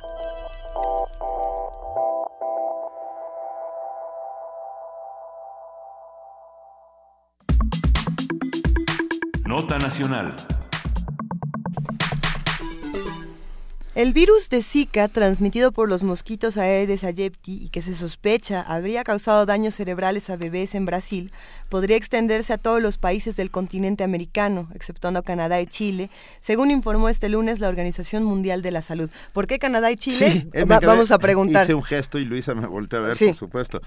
Eh, La rápida expansión del Zika en 21 países y territorios de la región desde mayo de 2015 se debe a la falta de inmunidad entre la población y la prevalencia del mosquito Aedes aegypti que transporta el virus, dijo la Organización Mundial de la Salud en un comunicado. La Secretaría de Salud confirmó la existencia ya de 15 casos en nuestro país. Si bien en México hasta ahora los casos están presentes solo en Chiapas, Jalisco, Nuevo León, Querétaro y Tamaulipas, para los Centros para el Control y Prevención de Enfermedades de Atlanta es difícil determinar dónde se está transmitiendo el virus del Zika. En este contexto, la Secretaría de Salud anunció que emitió una declaración de emergencia epidemiológica por ese virus, pero aclaró que no se trata de una alerta, sino de una medida que permite reforzar las acciones de prevención. Sobre esta epidemia, sus orígenes y perspectivas de control o erradicación, hoy vamos a platicar con el doctor Samuel Ponce de León. Él es jefe de la División de Investigación de la Facultad de Medicina de la UNAM, especialista en medicina interna e infectología y también es maestro en ciencias en epidemi- epidemiología hospitalaria por la Universidad de Virginia. Muy buenos días, doctor Samuel Ponce de León. ¿Cómo estás? Gracias por acompañarnos esta mañana. Mucho gusto, muy buenos días. Ah, oiga, doctor, a ver, ¿qué sabemos y qué no sabemos del virus del Zika? Bueno, sabemos eh, poco eh, y hay mucho que no sabemos. Sabemos que eh, se descubrió en 1947 eh, en Uganda y que casos esporádicos se fueron reconociendo ah, a lo largo de los años, localizados principalmente en África y en Asia, y ahí se mantuvo una circulación del virus bastante contenida hasta hace pocas décadas que se empezó a extender a otros territorios. Finalmente llegó al continente americano y se ha expandido rápidamente y esto en función básicamente de la distribución de los mosquitos aedes que son los que lo pueden transmitir. Fundamentalmente depende del número de habitantes que hay en el mundo y del número de mosquitos y de la forma en que están distribuidos. Pero justamente no, nos sorprendió muchísimo eh, este informe de la Organización Mundial de la Salud que dice que puede extenderse a todos los países del continente, exceptuando Canadá y Chile. Que, eh, te- ¿Tenemos alguna idea a qué se debe eso? Debe ser los Bueno, Canadá fundamentalmente por la temperatura Ajá. y eh, Chile básicamente por la está rodeado el país por cordilleras que dificultan la el viaje de, de, de los mosquitos a, a ese país. Pero no pueden llegar por avión. Y perdón, no estoy haciendo una broma. No, no, no, S- la sabemos- Sí, sí, indudablemente, pero lo que pasa es que no hay la, la densidad de mosquitos en Chile de, de esta- estos tipos e- es muy baja en todo caso. Ya. Hay, hay varias cosas interesantes alrededor del Zika, doctor. Eh, por ejemplo, la manera de transmisión que se está hablando de- del piquete, pero también se está hablando de lo que puede pasar en la transmisión eh, de una eh, mujer que está embarazada al feto y de cómo varios eh, bebés en Brasil ya han sufrido diferentes trastornos. Y, bueno, ¿qué es lo que está pasando ahí? Bueno, pues en realidad estamos reconociendo la forma en que se distribuye la infección en el organismo, es algo que no se sabía, recién se está apenas reconociendo. Eh, y efectivamente, el virus se puede transmitir, sabemos hoy, hay evidencias eh, claras respecto a eso, que se puede transmitir a través de la placenta a, a los eh, productos en gestación, Produciendo microcefalia, dicen. Exacto, o sea, hay una asociación, también esto está en proceso de, de estudio, la asociación es muy fuerte en términos de cómo creció explosivamente el número de casos de microcefalia en Brasil comparado con el año previo y se relaciona con eh, la explosión también del número de casos de Zika en Brasil. El número de mujeres eh, embarazadas que se han estudiado que han tenido oh, Zika eh, parecería correlacionar y confirmar eh, esta eh, complicación de la infección por el virus, porque de hecho hay otros problemas neurológicos que se han asociado al virus, algún tipo de encefalitis que ocurre raramente y también posiblemente la aparición de un síndrome de debilidad muscular eh, en el cuerpo, El de Guillain-Barré. el de Guillain-Barré. Que es- Entonces, eh, todo esto apunta a que tiene efectos neurológicos. Eh, los mecanismos intrínsecos no se conocen todavía, y, pero la asociación eh, temporal es muy fuerte. Sí. Entonces tendríamos que asumir que esto ocurre y tomar las prevenciones eh, recomendadas, que ciertamente son eh, limitadas. Doctor, hemos hablado varias veces con usted, doctor Samuel Ponce de León, y, y- y siempre que hablamos de enfermedades infecciosas de este tipo o, o virus transmitidos por mosquitos, llegamos a la correlación inmediata eh, que tiene que ver con... Que, perdón. Que, Atienda. que tiene que ver con... Escuchamos, escuchamos una música. Sí, perdón. No, se, no se ah, preocupe, no, doctor, perdón. que entró una llamada a mi celular. No, perdón, doctor. Este, listo, listo. e- Esta correlación que hay entre las, las enfermedades eh, provocadas por picadura de mosquitos y la pobreza. ¿Es, es otra vez más este caso? Eh, bueno, en función de que eh, a las zonas eh, pobres pueden tener una mayor densidad de población y con condiciones eh, locales en donde se favorece la, el crecimiento de, de los moscos, sí podría haber, desde luego, eso, pero pues en realidad eh, este tipo de, de vectores sí no hacen grandes distinciones y la situación geográfica les favorece en términos de que por el ejemplo sería cómo aparece el virus del oeste del Nilo en Nueva York. Eh, por condiciones particulares no es una zona que tenga una situación económica complicada pero sí existían los Sí. moscos y las poblaciones susceptibles entonces depende básicamente de susceptibilidad, eh, densidad de las poblaciones de mosquitos, densidad de la población, y, y esto se acentúa en zonas pobres. Entonces, en función de eso podría verlo, pero en general todas las regiones están expuestas. Nos gustaría preguntar también qué es lo que pasa con el sistema de salud, tanto en nuestro país como en otros países, cómo se está trabajando eh, la respuesta al Zika y cómo, cómo se relaciona con otras enfermedades, por ejemplo el dengue, eh, la chikungunya. ¿Se está, ¿Se está dando atención especial a, este padecimiento que parece ser un poco más peligroso que los demás? Eh, bueno, en general todavía no sabemos si es más peligroso que los demás. Okay. Las medidas de control son las mismas en función de que lo que busca uh, los uh, uh, centros de control de enfermedades es evitar que prolifere el mosco para evitar que haya la transmisión. Las medidas no son muy eficientes, se limitan básicamente a tratar de hacer recomendaciones generales como las que hemos oído primero para dengue, luego para chikungunya y ahora para para Zika. Esas son las medidas de salud pública, el tratar de evitar reservorios en donde el mosco se pueda multiplicar. Ahí podríamos concentrar el, eh, eh, el esfuerzo que se hace sobre información a la población. Simultáneamente, grandes campañas de eh, utilización de insecticidas para matar a las larvas y a los propios moscos. Son las dos medidas centrales si pasamos a las medidas particulares, ¿qué es lo que puede hacer una familia para limitar el riesgo de infección?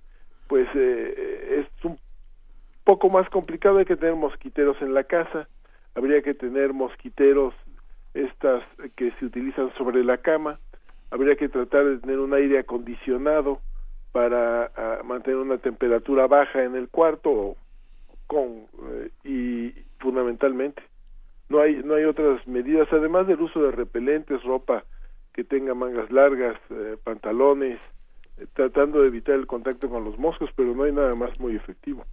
Pero y sin embargo se ha hecho un, un problema gigantesco es precisamente por la cantidad de lagunas que se tienen eh, doctor Samuel Ponce León o bueno no sé qué es lo que sucede con el, el manejo del miedo en este tipo de, de casos eh, usted tiene una novela al, respecto de lo que sucede cuando el miedo se deja se deja salir a raíz de una de una alarma epidemiológica. ¿Cómo se maneja y cómo se puede controlar una vez que se deja escapar el miedo? Bueno, eh, eh, desde luego, en una epidemia eh, el miedo es un factor que difícilmente se puede controlar de acuerdo a cómo se maneja también la información en relación al problema. En el caso del dengue, del chikungunya y, y, ahora del Zika, eh, realmente hablamos de enfermedades que eh, generalmente no son graves. La gran mayoría de las enfermedades eh, son tienen manifestaciones, digamos que discretas o leves, hay un grupo de pacientes que sí son muy sintomáticos y que básicamente tienen fiebre, molestias generales, eh, dolor de cabeza, pueden tener un rash, dolores articulares predominantemente y al cabo de una semana en el caso de Zika mejoran. En el caso de chikungunya pueden quedar con dolores articulares por varias semanas o meses. En el caso de dengue puede evolucionar a una enfermedad eh, eh, que tiene riesgos de sangrado graves, pero ocurre también en un porcentaje muy bajo.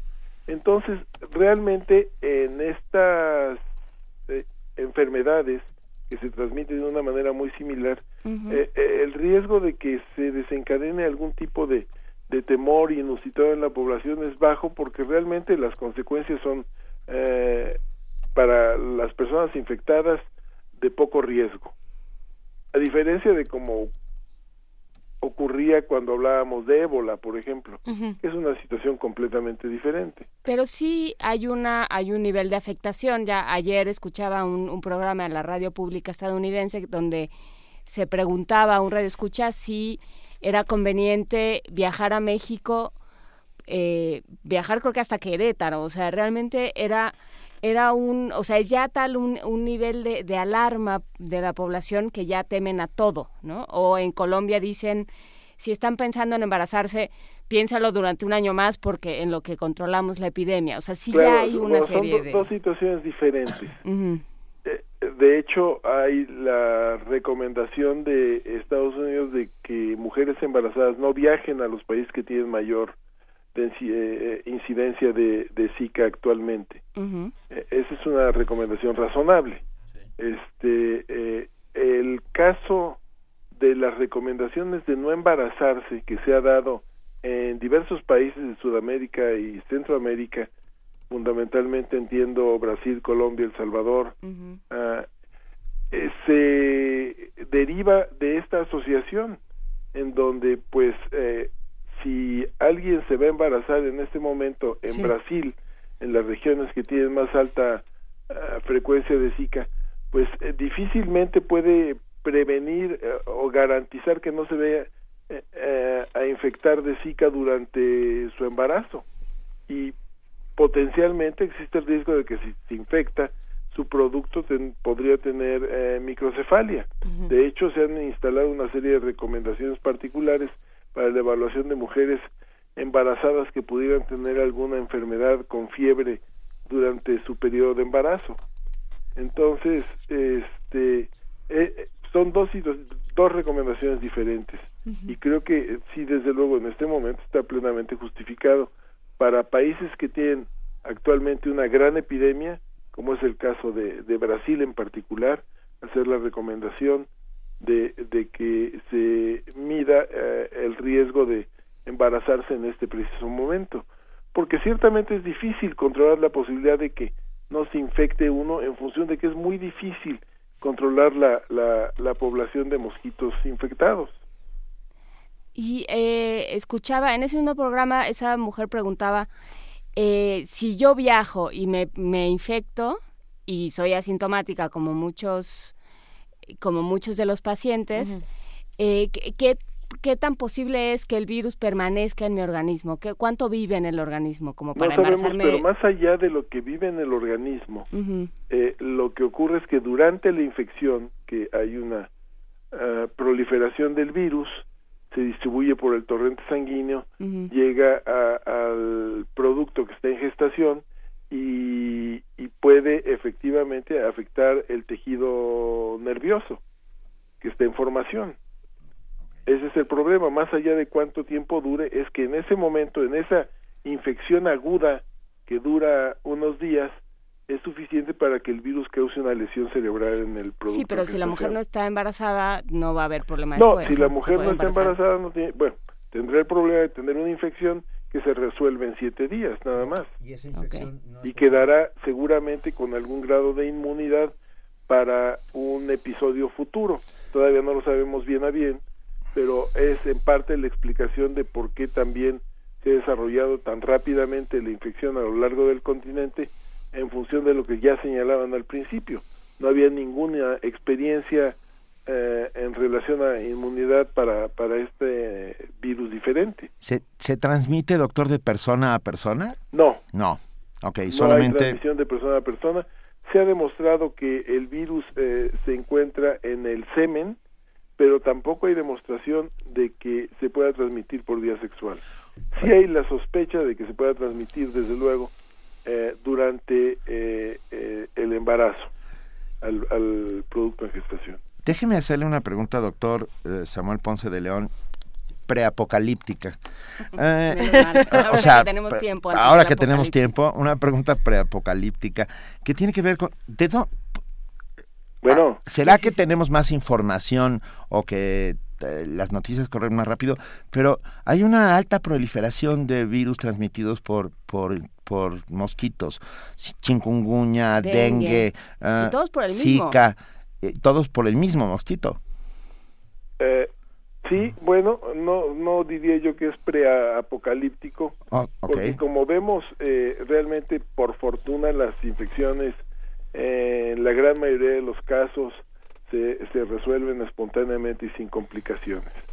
Sí, tienen un gran impacto para la salud pública y, y desde luego tenemos más información, conocemos mejor los casos, vamos eh, teniendo un seguimiento de cómo evolucionan eh, de país en país, cuándo aparecen los casos, cómo van creciendo los reportes, cómo van apareciendo los casos de complicaciones. Lo seguimos muy de cerca con los sistemas de información que hoy tenemos. Eh, el hecho es que con más de 7 mil millones de habitantes en el mundo, eh, con grandes zonas urbanas y suburbanas, en donde eh, por más esfuerzos que haga ah, ah, la población por mantener eh, controlados los potenciales reservorios en donde los mosquitos eh, se multiplican, pues es imposible, imagínense en Tabasco, Chiapas, en general la gran mayoría de los estados del país, pues la cantidad de charcos, pozos, lagunas, eh, eh, que pueden ser eh, un sitio perfecto para que el mosco, y lo son de hecho, se reproduzca. Entonces, es difícil contener el mosco y, y, una vez que llega una persona infectada que lo pica, ya llegó infectada, por ejemplo, a algún estado de la República, en donde hay moscos aedes, pues lo pica y el mosco transmite el virus a otra persona, es el modo en que se va transmitiendo fundamentalmente de personas infectadas que se van movilizando eh, y ese es el otro el otro punto de, de explosión en relación a la infección la movilidad poblacional. Entonces eh, eh, así es como ha viajado el virus cómo llegó al continente y cómo viene ascendiendo y ya llegó incluso a, a Estados Unidos. Entonces este aquí estará un tiempo eh, quizás cuando eh, venga la temporada de lluvias seguramente habrá un incremento en el número de casos y ahora los reportes pues serán de dengue, serán de chikungunya y serán de zika. De zika. Hemos, hemos visto en, en, muchas imágenes que se han compartido en redes sociales a estas personas que están envueltas en mosquiteros. Es, es, precisamente por esto, doctor, por este asunto de la prevención, cuando ya ha sido contagiado, usar una suerte de, de mosquitero personal para no ser picado de nuevo y no recontagiar a otras personas. Exacto, esa es una recomendación sanitaria en donde cuando el personal médico identifica a alguien que pudiera tener Zika, uh -huh. eh, pues lo mejor será así, de alguna manera establecer un aislamiento sí. para evitar que vuelva a ser picado y que más moscos eh, multipliquen claro. la diseminación de la infección.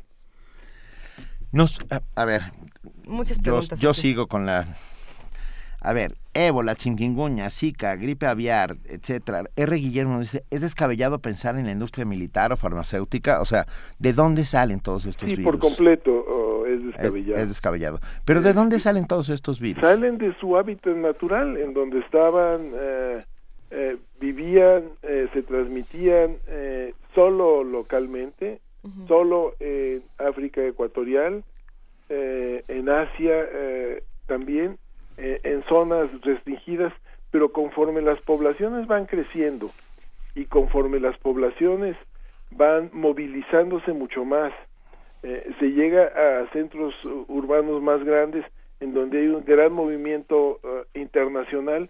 Y entonces alguien que viajó a, a, Micronesia o a Uganda está ahí una semana, eh, puede sentirse un poco mal al momento de subirse al avión, puede llegar al aeropuerto a Londres, en donde efectivamente puede haber un mosco aedes ahí que lo pica también y, y, se transmite a otras personas que están en el aeropuerto. Así es como se van estableciendo las cadenas. O, sea, o alguien llega directamente de, de no sé, de Kuala Lumpur uh -huh. este, a, a, a, Japón y eh, llega infectado y puede iniciarse una cadena de transmisión ahí. Somos más y viajamos más rápido. Esa es una suerte de respuesta.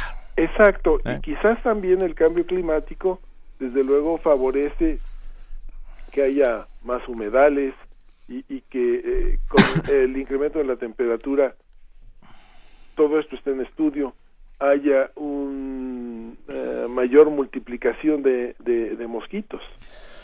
Venga, seguiremos viendo muy de cerca cómo avanza el, el tema del Chica y, y, los que vengan, pues, sin ser preapocalípticos, nada más vamos, vamos previniendo.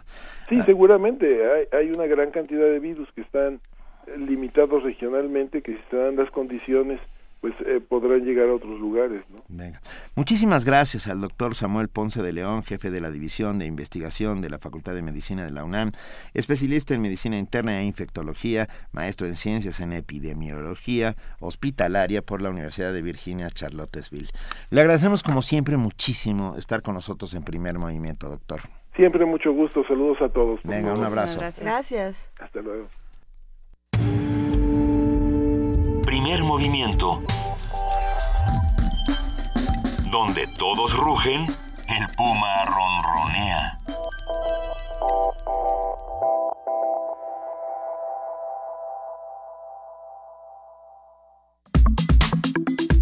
Nota Internacional. La Organización de Estados Americanos, la OEA, firmó un acuerdo con, Hondura- con Honduras para instalar una misión destinada al combate de la corrupción y la impunidad en nuestro país, en el país. Se ta- Perdón, perdón, no tenemos perdón. tanta suerte. Sí, no, no, en el nuestro no. Por un momento sentí felicidad, pero no. Se trata de la misión de apoyo contra la corrupción y la impunidad en Honduras. El acuerdo se extiende por cuatro años e incluye un observatorio del sistema de justicia penal, que será la principal herramienta de la sociedad civil para examinar la evolución de la iniciativa y señalar sus fallas. El acuerdo permitirá el fortalecimiento de los órganos jurídicos hondureños para combatir la corrupción y la impunidad. Juan Orlando Hernández, presidente de Honduras, consideró la firma de la misión como, cito textualmente, un momento clave en la historia del país, de Centroamérica y del continente. El anuncio llega luego de que el país viviera meses de protestas en las llamadas marchas de las antorchas, originadas por un escándalo de corrupción en el, Instituto de Seguridad Social. Sobre las medidas adoptadas por el gobierno hondureño en coordinación con la ONU para combatir la corrupción, hoy nos ofrecerá su análisis el sacerdote jesuita Ismael Moreno, director de Radio Progreso y el equipo de reflexión, investigación y comunicación, ERIC, de la ciudad de El Progreso, Lloro, de la zona norte de Honduras. Muy buenos días, eh, eh, sacerdote Ismael Moreno, ¿cómo está usted? Sí, muy buenos días. Les mando un saludo, mi, mi abrazo. Eh, si quieren, me- yo soy Ismael Moreno, pero me dicen Melo, Padre Melo. Padre Eh, Melo. Soy conocido en, en, en la sociedad y con gusto estoy eh, estoy para, para poder acompañarles en, en la valoración sobre, sobre datos e interpretaciones de, de lo que está ocurriendo actualmente en Honduras. Mil gracias, Padre Melo, por acompañarnos esta mañana. ¿Qué es lo que está pasando en Honduras el día de hoy? ¿Qué es lo que está ocurriendo? Pues miren, eh, en Honduras lo que está pasando es el resultado de procesos, procesos que al menos llevan más de tres décadas de, de deterioro institucional, de un proceso continuo de concentración de los bienes y de las riquezas en muy pocas manos. Quiero decirle que aunque México es un país tremendamente desigual, porque yo lo conozco, estudié allí en México en los años 80, Honduras es desde hace varios años en la América Latina, que es el es el, el- la, la región más desigual del planeta, Honduras es actualmente el país que recoge los mayores niveles de desigualdad, de inequidad eh, dentro de esta América Latina, en- de- dentro de lo que se cuenta México. Ese es, eso es lo que está en la base, en la raíz. Hay personas, por ejemplo, que, que viven, para ponerle un ejemplo, con un dólar diario eh, con- y, y acceden y tienen un dólar diario, por ejemplo, eh, eh, lo que llamamos aquí lempiras, viven con 20 o 40 lempiras. Hay personas que trabajan y reciben de salario 60 lempiras, es decir, el equivalente a 3 dólares, y a la par personas que ganan 100 mil dólares en el día, 100 mil dólares en el día. Entonces, ese es el, digamos, el dispositivo generador de la violencia. Pero a la par de eso, nos encontramos también que ese modelo de perpetua desigualdad y generadora de violencia está llevado algo así, por, déjeme decirle, por una especie de pacto en donde hay tres grandes actores. Por una parte están las multinacionales, respaldadas firmemente por la política del gobierno de los Estados Unidos. Segundo actor es la oligarquía hondureña, que no pasan de ser 200 personas, no 200. fa- Hola. Sí, aquí estamos. Escuchamos con atención. Lo escuchamos. Bueno, Se perdió la comunicación, al parecer. ¿Nos escuchan? ¿nos escucha? Pare- no. Bueno, ah, se parece muchísimo a... a Pues sí, ¿A qué nos recuerda? ¿A qué nos recuerda? Sí, habría que preguntarle cómo se ve eso en la calle, porque supongo que nos dará una un- una imagen muy similar a la que ve uno todos los días en, en ya no, por supuesto en la Ciudad de México, pero también en el campo y en otros en otras áreas de este país. Hemos hablado una y otra vez de la brecha económica, la hemos discutido en este programa casi todos los días. Y bueno, las condiciones se prestan igualmente y los esquemas de corrupción que vivimos también s- son, muy similares. Sí, habría que preguntar lo que creo que es interesante de esta conversación y, y creo que ya en cualquier momento recuperaremos la comunicación. ¿no? Esperamos lograrlo. Este es en qué momento dice una sociedad ya no y cómo y qué y qué pasa, eh, cuál es el proceso, porque bueno aquí aparentemente fue una cosa larga y de varias instancias. Ten- tenemos ya de nuevo al pa- al padre Melo, director de Radio Progreso, y el equipo de reflexión, investigación y comunicación, Eric. Ah, padre, perdón, estaba contándonos cuando se cortó la comunicación. Sí, eh, les contaba pues que el, el dispositivo generador de, de la violencia actual y del deterioro institucional es ese modelo eh, generador de desigualdades, eh, el, el modelo que, que, que dispara la concentración de las riquezas eh, en muy pocas manos a costa del el empobrecimiento y la miseria constante de, de millares de personas. Eh, esto, eh, les decía que, que eh, hay tres actores. La multinacional es respaldada por el gobierno de Estados Unidos. Segundo, la oligarquía local, que no pasan de ser 200 personas, en, específicamente 225 personas, que no familias, que 225 personas que si las concentramos no pasan de 17 familias, que son las que concentran la inmensa mayoría de, de las riquezas en Honduras. Eh, y tercero, los políticos, los políticos, eh, aglutinados alrededor de dos partidos políticos llamados tradicionales, que eh, se definen por tener liderazgos profundamente corruptos, que entienden que el Estado es un negocio. Entonces, actualmente, actualmente, el Estado de Honduras está conducido por esta mafia de políticos que y, y que entiende, insisto, que el Estado es un negocio. Entonces, eh, a lo largo de, de los últimos años, eh, estos políticos eh, han tomado han tomado los bienes del Estado eh, ya no solamente para para enriquecerse personalmente, sino también para sus propias campañas políticas. El actual presidente de Honduras, que se llama Juan Orlando Hernández, Sí.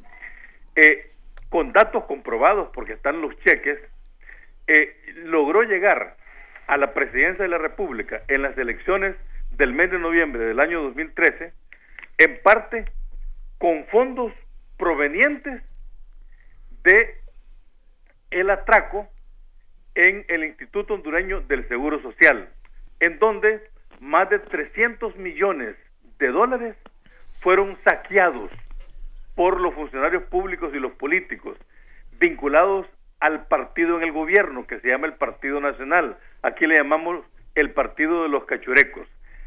Parte de ese dinero se invirtió en la campaña que llevó a la presidencia a Juan Orlando Hernández. Esto ha llevado a que se vayan descubriendo no solo el saqueo de los de los más de 300 millones de dólares en el Seguro Social, sino también el saqueo de otras instituciones públicas, como por ejemplo el Instituto Hondureño de Formación de, de- de Formación Profesional o por ejemplo eh, el saqueo en la Empresa Nacional de Energía Eléctrica, eh, después también el saqueo en, en ministerios como el de Transporte y, eh, y de y de la, de la construcción, etcétera. Entonces, eh, a partir del mes de mayo del, del año pasado, del año 2015, comenzó a darse en Honduras un fenómeno sumamente interesante y es que poblaciones particularmente urbanas de la capital de la República de San Pedro Sula y de otras princip- y de otros principales centros urbanos del país comenzaron a movilizarse, no tanto por una ideología política ni de izquierda ni de derecha, sino digamos eh, Por un hambre. hartazgo Hartazgo, sí. frente a la a la corrupción y eh, tenían como un símbolo la antorcha y fueron decenas de miles de personas las que salieron a las calles todos los fines de semana presionando primero porque porque eh, se investigara y se llevara a la cárcel a los que saquearon el seguro social Luego, una vez que se identificó que entre los saqueadores del Seguro Social estaba el partido en el gobierno, incluyendo el propio presidente de la República, se comenzó también a demandar la salida del, del, del presidente. Y tercero, tercero comenzó a demandarse que viniese una comisión internacional eh, de lucha contra la impunidad al modo como se hizo en Guatemala. En Guatemala, desde hace unos siete años comenzó a funcionar eh, la CICI, la Comisión Inter- Internacional contra la Impunidad en Guatemala, conducida y financiada por la Organización de las Naciones Unidas, la ONU. Pues eso fue lo que a mediados del año pasado comenzó a ser el grito más grande. Queremos una CICI para Honduras. La demandamos. El gobierno, ante las presiones, ante las enormes presiones, comenzó a convocar a un, entre comillas, un diálogo, pero convocó únicamente a sus propios sectores. Y para eso, en lugar de invitar a la ONU para poder mm, presentar, solicitar que se instalara una CICI que investigara los actos de corrupción y de impunidad, invitó a la OEA. Como usted debe saber, la OEA tiene un historial muy poco creíble en el continente americano. Y además es una instancia que históricamente aparece íntimamente subordinada a la política del gobierno de los Estados Unidos. Sin embargo, entonces la ONU vino a acompañar el, entre comillas, diálogo que convocó el presidente de la República eh, a los sectores afines a su política. Entre esos, entre esos convocantes estuvieron medios de comunicación, pero no estuvo Radio Progreso, la emisora a la cual yo dirijo y que tiene 60 años de existencia. Eh, finalmente, entonces, la ONU, la, OEA, en alianza con el presidente Juan Orlando Hernández, propuso en lugar de una CICI que tenía que estar bajo la égida de la ONU, propuso un- una misión de apoyo a la lucha contra la impunidad y la corrupción en Honduras, por sus siglas MASI. MASI. Eh, para los sectores indignados, que es como se denomina a los que salieron con las antorchas, eh, hubo un, desde el comienzo, no solamente un, una, un escepticismo ante la MASI, Claro. sino también un fuerte rechazo. Porque no puede ser que venga una MASI, una instancia, a, a- a hacer investigaciones confabulada con el presidente que es el principal, eh, el- la persona que principalmente genera la mayor desconfianza entre los sectores indignados que demandaban la. Sin embargo, por diversas informaciones que nosotros hemos tenido, eh, la OEA tuvo presiones de diversos sectores y fue dándole, como decimos aquí, poniéndole algunos dientes a la MASI. Y el 19 de enero de este año se firmó en Washington el- ya la, el, el documento entre el presidente de Honduras y el secretario general de la OEA, Luis Almagro, eh, se firmó la MASI que va ya en, el, en este mes de febrero a implementarse aquí en Honduras. Nosotros lo que decimos es, demandamos que haya una investigación a fondo, no superficial, de eh, el proceso de corrupción que vincula incluso al presidente de la República y la impunidad en la que se protegen. Y que esa investigación lleve a enjuiciar a los responsables. Si eso lo hace la MASI, bienvenida. Si no lo hace, sin duda van a haber dos cosas. La institucionalidad va a seguir deteriorándose, la corrupción y la impunidad continuarán, y segundo, la presión popular, la demanda de la sociedad por porque se investigue, se enjuicie, va a continuar y lo que ocurra como caos y desorden va a ser estrictamente responsabilidad de dos instancias, del gobierno de la República de Honduras y de la OEA, porque a final de cuentas, ¿qué está buscando la OEA? La, la OEA está buscando, tra- ah, va, va a tratar de hacer un trabajo su- suficientemente decente porque le interesa recuperar una credibilidad que actualmente no tiene en el continente americano. ¿Y qué, eh, Padre Melo, qué hubiera sucedido? ¿Qué piensan ustedes que hubiera sucedido si hubiera entrado la ONU con esta CICI, algo similar a lo que sucedió en Guatemala? Mire, lo que hubiera sucedido es que hubiese, se hubiese dado un proceso más independiente de investigaciones.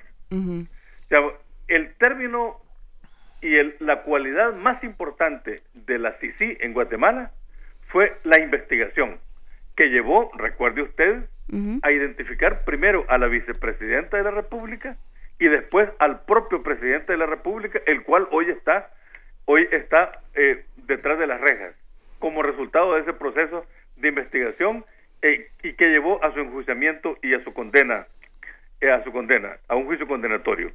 Aquí en Honduras, una investigación independiente por una instancia que debe ser internacional porque internamente no hay instituciones con la independencia para lograr ese objetivo, un- un- una investigación a fondo e independiente, sin duda alguna, va a llevar a que los verdaderos peces gordos de la corrupción, en donde está incluido el propio y actual presidente de la República de Honduras, tendrían que ser enjuiciados y eventualmente, previsiblemente, en un próximo futuro, sin duda alguna, tendrían que eh, pagar con una condena, tendrían que ser, eh, tendrían que, que tener un juicio condenatorio. Eso es lo que yo estaría previendo. Nosotros lo que demandamos de la MASI es exactamente eso. Lo que ocurre es que la MASI se presenta no tanto como priorizando la investigación, sino como apoyo a la investigación que haga el Ministerio Público. Ahí está la diferencia, no sé si ustedes me entienden. Sí. La, la Comisión Internacional, bajo la égida de la, de la ONU, tendría como preeminencia la investigación. Sí, Y talento. una investigación que después le daría los resultados al Ministerio Público. La MASI lo que tiene es apoyo, en primer lugar, a la investigación que haría el Ministerio Público. Ahí es donde está la diferencia notable.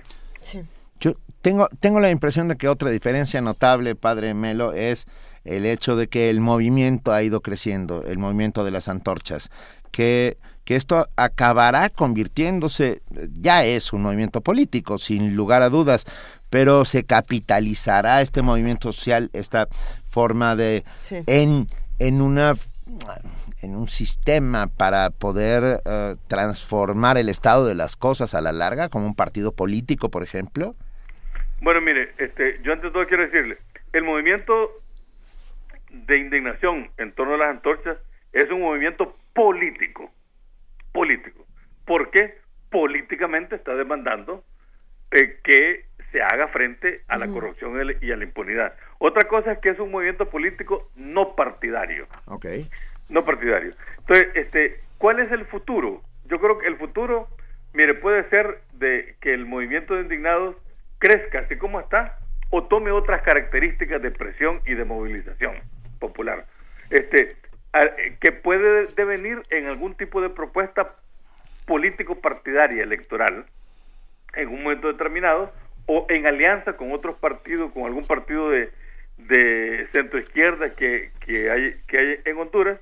Eh, es decir, el panorama no está todavía definido, es un, es un panorama todavía eh, incierto, está un poco en penumbra. Lo que sí es cierto es que si la MASI no da respuestas Sí. efectivas a la demanda de la investigación a fondo de la corrupción y de la impunidad, el movimiento de presión, el movimiento indignado, sea con las antorchas, sea con otro tipo de luces, sea con otro, este, eh, nadie lo va a detener, va a seguir siendo eh, un factor decisivo y que va a traer, desde mi perspectiva, eh, va a traer eh, consecuencias impredecibles. Yo espero que esas consecuencias eh, impredecibles puedan eh, estar orientadas a propuestas no violentas, no violentas. Yo, yo creo que en Honduras eh, esperamos que no, haya- no hayan condiciones de violencia. Lo que pasa es que aquí en Honduras el actual deterioro que hay en, en la sociedad hondureña, con los niveles de violencia, con la implicación de diversos sectores de las instituciones públicas, con el crimen organizado, con los vínculos con los carteles de, de la droga de México y de Colombia, etcétera, hace que, que aquí en Honduras estemos preparados para nuevas sorpresas. Porque el movimiento indignado de las antorchas fue una sorpresa inesperada para muchísimos. Que- eh, y la situación es tan, digamos, eh, es tan estremecedora, la realidad interna es tan inestable, es tan deteriorada, eh, que eh, podemos decir que es un, la situación en Honduras, para decirle con una sola palabra, está en estado de ebullición. y en estado de, de ebullición, cualquier so- sorpresa, eh, hemos, de, hemos de estar preparados para cualquier sorpresa. Y, y en este panorama incierto de ebullición, donde, donde hablamos ahora de deterioro, de violencia, de indignación y, sobre todo en esta inestabilidad, ¿cómo, ¿cómo se inserta esto que dice el presidente Juan Orlando Hernández apenas en estos días, el lunes? eh, dijo que su país dejó de ser el más violento del mundo y lo, lo dice con mucho orgullo. ¿Qué, qué, ¿Cómo ha sido la reacción frente a estas declaraciones? Mire, es que es que nosotros nosotros este eh, más bien lo, lo que lo que hacemos es humor crítico, hu- humor negro Pues sí. de lo que dice el, el presidente porque eh, sus discursos permanentes todos los días, todos los días, digamos, es la persona que más habla, es la persona que más habla. Y, y hay un, un, un pensamiento que dice que cuando un presidente habla todos los días y se cree la persona más importante del país, todo el país está en peligro. Eh, y este señor habla todos los días, muchas veces en el día, y siempre que habla, habla de éxitos, de éxitos. Entonces uno se pregunta siempre, ¿de qué país está hablando este hombre? Sea, porque ha sido atrapado de una manera absoluta por el cinismo, pero también por la vanidad. Eh, por la vanidad. Eh, no es un hombre soberbio, porque lo- eh, una persona soberbia es propia de una persona inteligente. Él, como no es inteligente, no pasa de ser vanidoso. Entonces tiene un discurso vanidoso y un discurso cínico.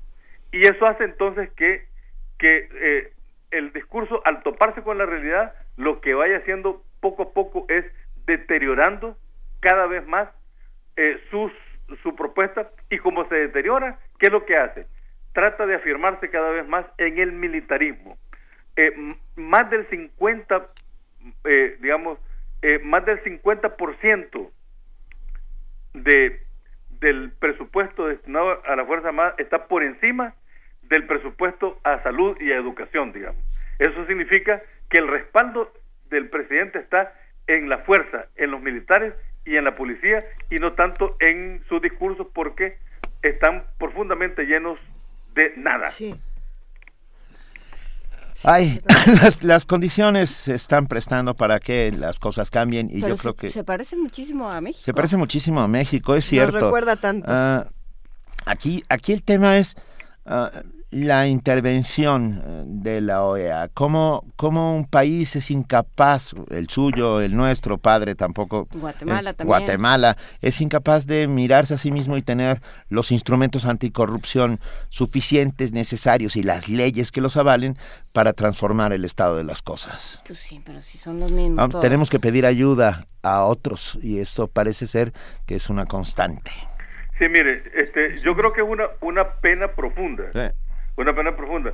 Porque, vamos a ver, este, desde la perspectiva nuestra, desde la lectura y, el análisis político nuestro, el deterioro institucional es tan profundo que por nuestra propia cuenta, por nuestras propias instituciones, no podemos hacerle frente a los profundos niveles de corrupción y de impunidad, en primer lugar. Segundo, eh, nosotros creemos que las, la instancia que en este momento, la única instancia que, que puede, mm, puede contribuir, no quiere decir de, una manera completamente transparente, pero que puede contribuir a hacerle frente a esto es, es la Organización de las Naciones Unidas. Por eso nosotros seguimos demandando la ONU. La OEA, eh, como ya sabemos, está, está muy desacreditada, está muy subordinada a la política eh, e intereses del gobierno de los Estados Unidos, incluso económicamente subordinada al gobierno de Estados Unidos. Entonces, este, por lo tanto, nosotros creemos que, que el camino debe ser un respaldo internacional a partir de, de la ONU. Lo peor que nos puede pasar es justamente lo que está ocurriendo ahora. Y es que el gobierno de los Estados Unidos está enterado, por supuesto, pues está enterado, y, sabe perfectamente de lo ingobernable que está el Estado hondureño y que sus aliados tradicionales, es decir, los políticos y la propia oligarquía, no son ni siquiera aliados legales. Eh, y por lo tanto, eh, estos mismos están, forman parte del crimen organizado y del deterioro del país. ¿Qué hace entonces el gobierno de, los Estados Unidos? ¿Cuál es su respuesta? Gobierna directamente, que es lo peor que nos está pasando. Nunca como hace un siglo, allá por, por la segunda década del siglo XX, nunca Honduras había estado gobernada tan directamente por el embajador de- del gobierno de los Estados Unidos como está ocurriendo actualmente. Es decir, por ejemplo, eh, en estos días hay un proceso muy muy difícil para la elección de la nueva Corte Suprema de Justicia. Sí. ¿Dónde va la Junta Nominadora a, a decidir sobre la selección de los candidatos? A la Embajada del Gobierno de los Estados Unidos en la capital de la República. Eh, ¿A quién hay que consultarle si, si, si se va a hacer un cambio importante de, de, de oficial de la policía o, del, o del, del ejército? Al embajador de los Estados Unidos. Si hay que intervenir un banco, eh, eh, si hay que intervenir el sistema financiero por estar, por estar mm, comprometido con, con el lavado de, de activos al servicio del narcotráfico, eh, ¿quién es el que toma la decisión directa?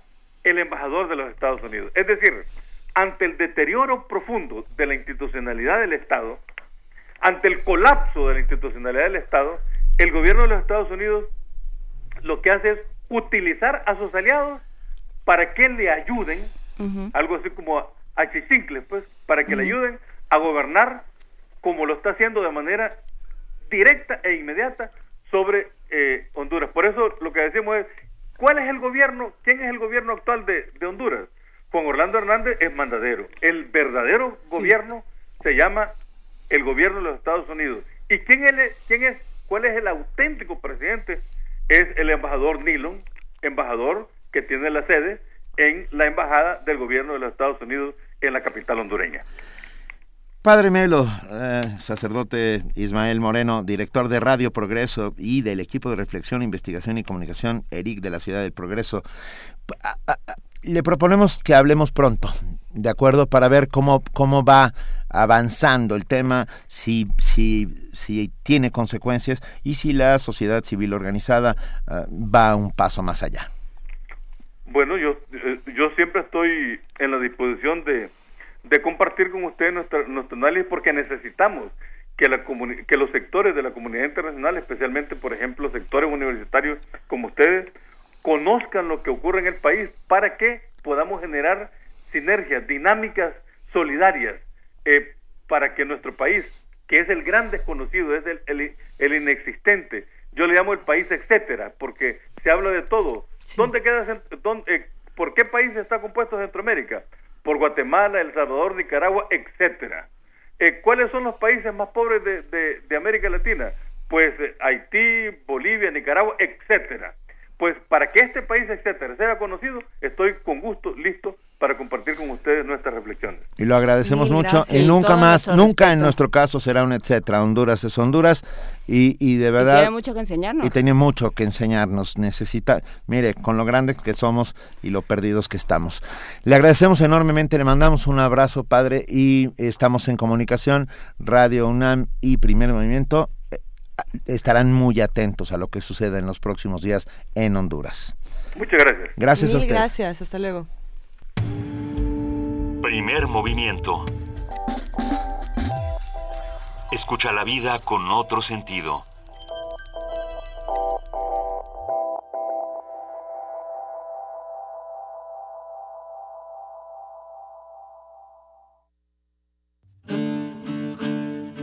Sumérgete en la música del planeta. Encuentra las perlas acústicas en el Mapamundi. Salpicadas desde Radio Nacional de España, Mundofonías. Una producción de Juan Antonio Vázquez y Araceli Zigane, creada para divulgar los ritmos del mundo. Sábados 6 de la tarde, por el 96.1 de FM. Radio UNAM. El INE es mucho más que el encargado de las elecciones, más que la credencial con la que votas y te identificas. El INE existe para garantizar tus derechos político-electorales, para impulsar el poder de todos sin importar su edad, para que se escuche tu opinión y se sume a otras, para promover el diálogo, la tolerancia y el respeto. Descubre y comparte tu poder ciudadano. Contigo, México es más. Súmate. Instituto Nacional Electoral. INE. Ladies and gentlemen, this is Showtime from Mexico City. Con ustedes, el sonido.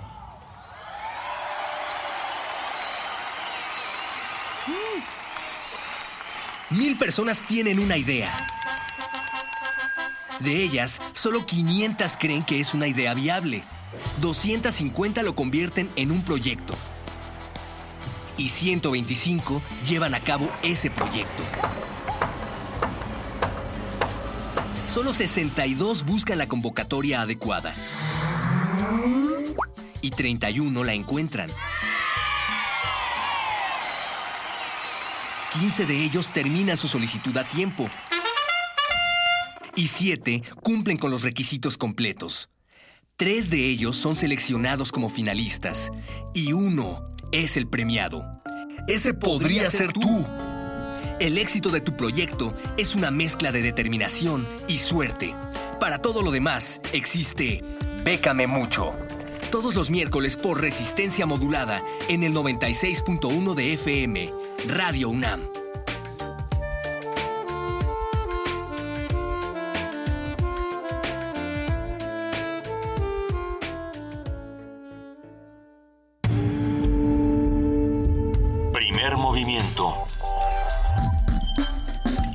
Azul y oro. Vamos a nuestro corte de las 9 de la mañana. Le damos de nuevo la bienvenida a nuestra compañera y amiga Elizabeth Rojas. Muy buenos días de nuevo, Elizabeth. Hola, Lisa, Jana Inés. Buenos días de nuevo a todos. Buen día.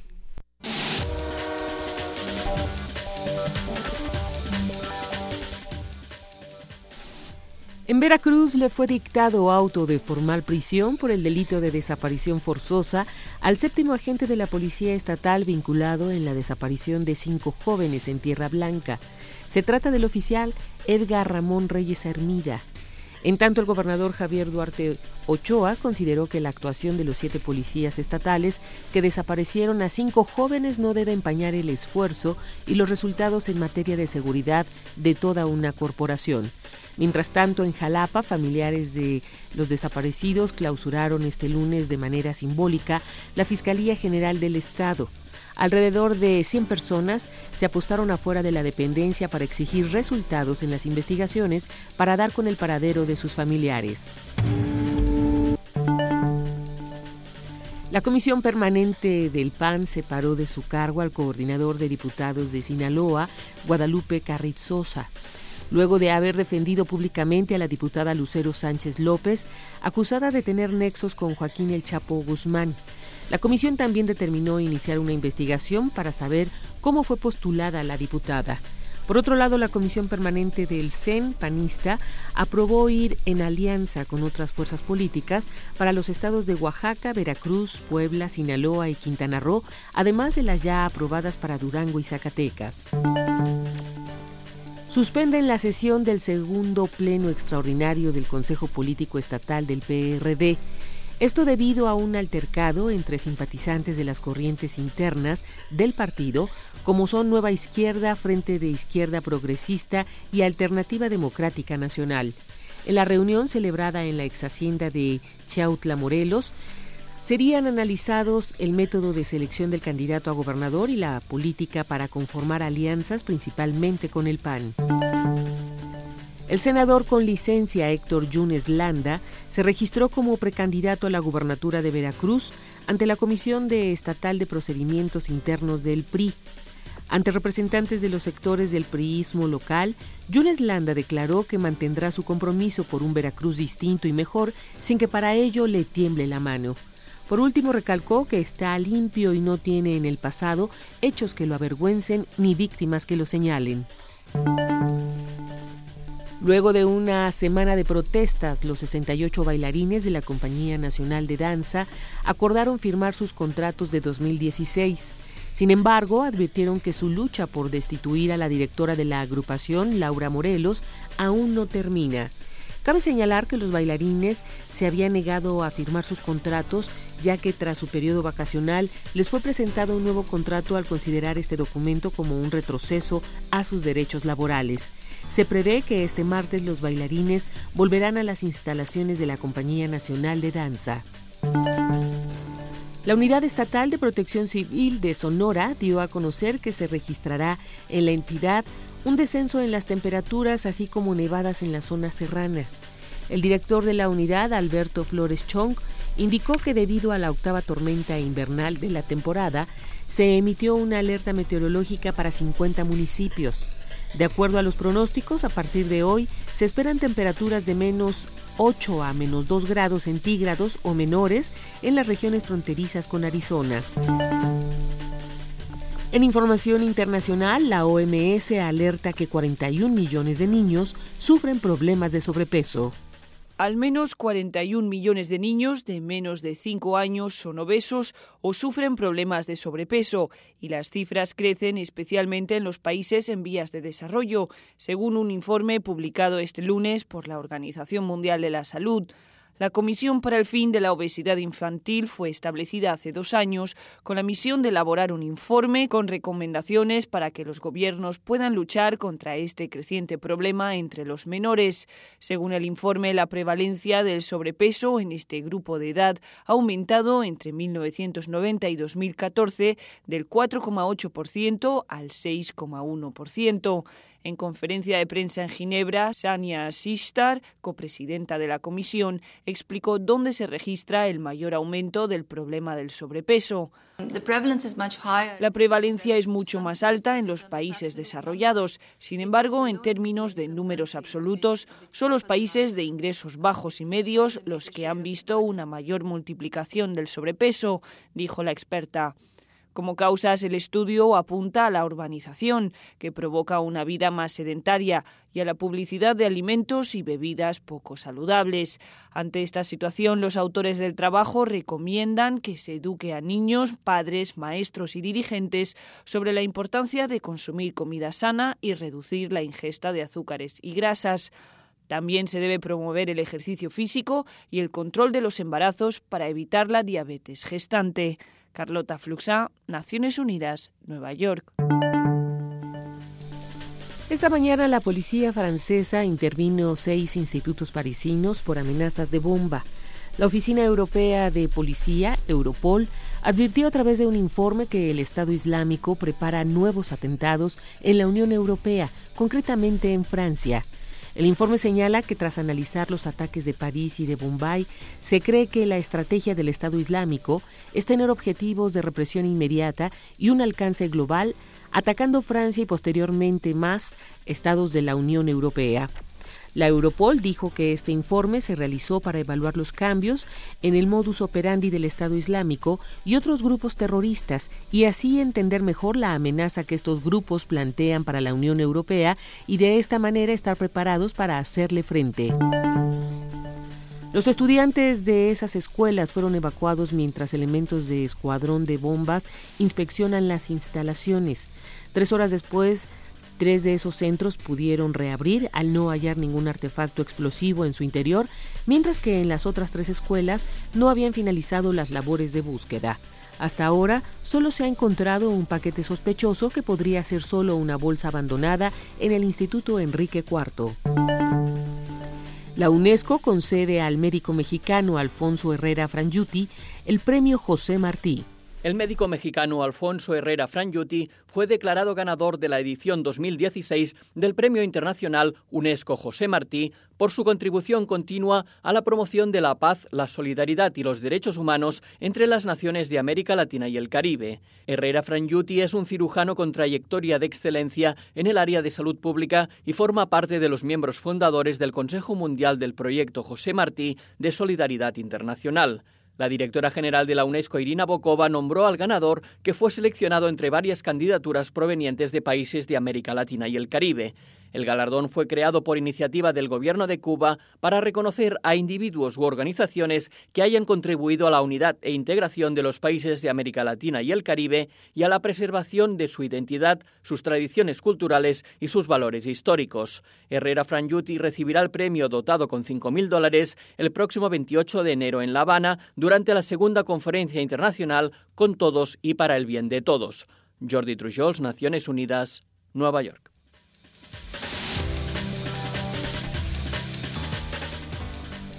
Son las 9 y 11 de la mañana de este 26 de enero, ya martes, y le agradecemos inmensamente a nuestra compañera y amiga Elizabeth Rojas por este corte informativo. Y nos vemos mañana a las 8, Elizabeth. Gracias, Benito. Buenos días. que tengan un excelente inicio de semana.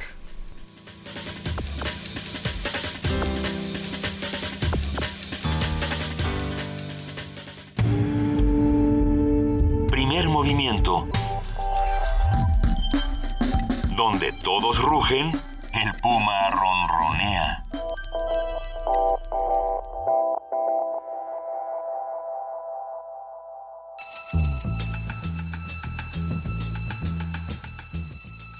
Es hora de poesía necesaria.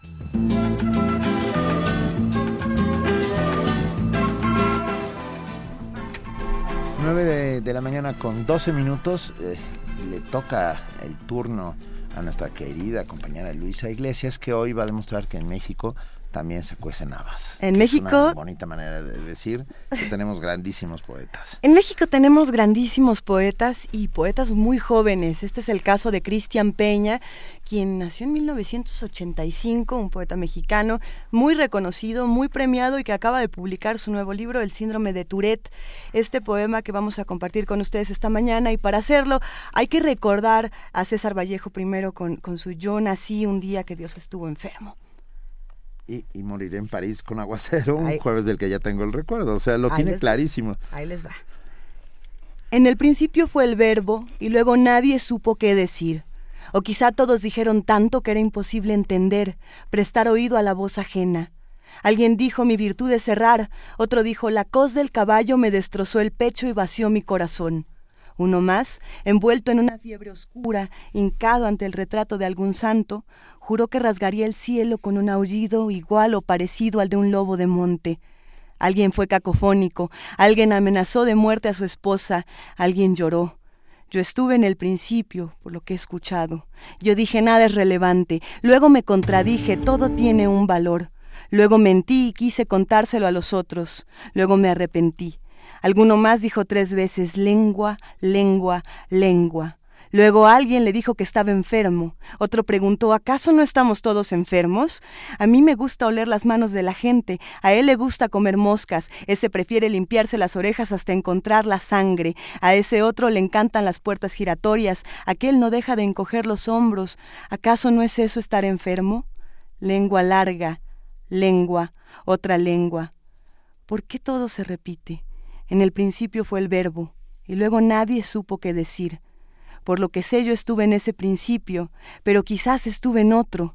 En ese principio alguien dijo, hay, hay, quienes piensan que soy un farsante, que mi enfermedad no existe, que me encuentro cómodo gritando obscenidades a los cuatro vientos. Hay quienes piensan que solo hablo el lenguaje de cantina y que no es cierto que la coprofilia sea un síntoma del síndrome de Tourette. Otro dijo, todos tenemos Tourette. Vallejo estuvo ahí y dijo, yo nací un día que Dios estuvo enfermo. Vallejo dijo golpes como del odio de Dios. Vallejo dijo el suicidio monótono de Dios. Yo lo sé porque estuve en ese principio. Lengua, lengua, otra lengua. Desde hace días tengo ganas de gritarle a alguien malnacido. Un malnacido dijo en ese principio en el que estuve, y que no recuerdo ya se ocurrió de noche o al amanecer, que su ingle olía al sudor del mundo que su mujer era la, mujer, la mejor amante del mundo, que su dolor era humano y de este mundo, que él había creído en el mundo hasta que cayó enfermo. Otro más dijo, a mí me duele el mundo, pero no me quejo. Otro lo interrumpió y dijo, yo nací mal, mi cuerpo se puso, se puso en contra de mí desde el principio. Dentro de mí hay más de un centro, una cadena de mundos que chocan entre sí. Digo cosas que no pienso, me muevo sin querer, nací mal, seguramente un día que Dios estuvo enfermo. Yo fui el dolor de cabeza del mundo, el malestar de Dios, yo soy el accidente. Puterías, muerde almohadas, Soplanucas. Primer movimiento. Escucha la vida con otro sentido.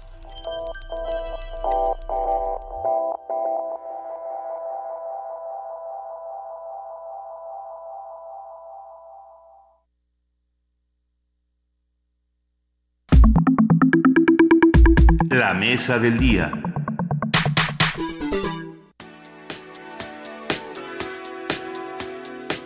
Los manglares son bosques pantanosos que crecen donde se mezcla el agua dulce del río con la salada del mar, al tiempo que sirven de hábitat para numerosas especies.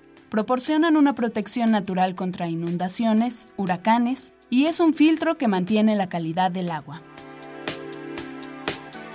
Reciben su nombre del árbol del mangle, especie vegetal dominante, y se desarrollan en lagunas, riberas y en costas tropicales. Sin embargo, a pesar de la importancia de los manglares, el pasado 16 de enero, en Tajamar, Cancún, ocurrió un ecocidio auspiciado por el Fondo Nacional de Fomento al Turismo en Cancún.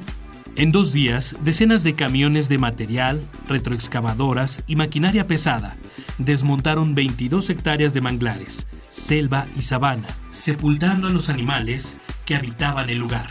La medida tiene como propósito construir 5.096 unidades de alojamiento, 2.607 residencias, plazas comerciales, un hotel y una basílica.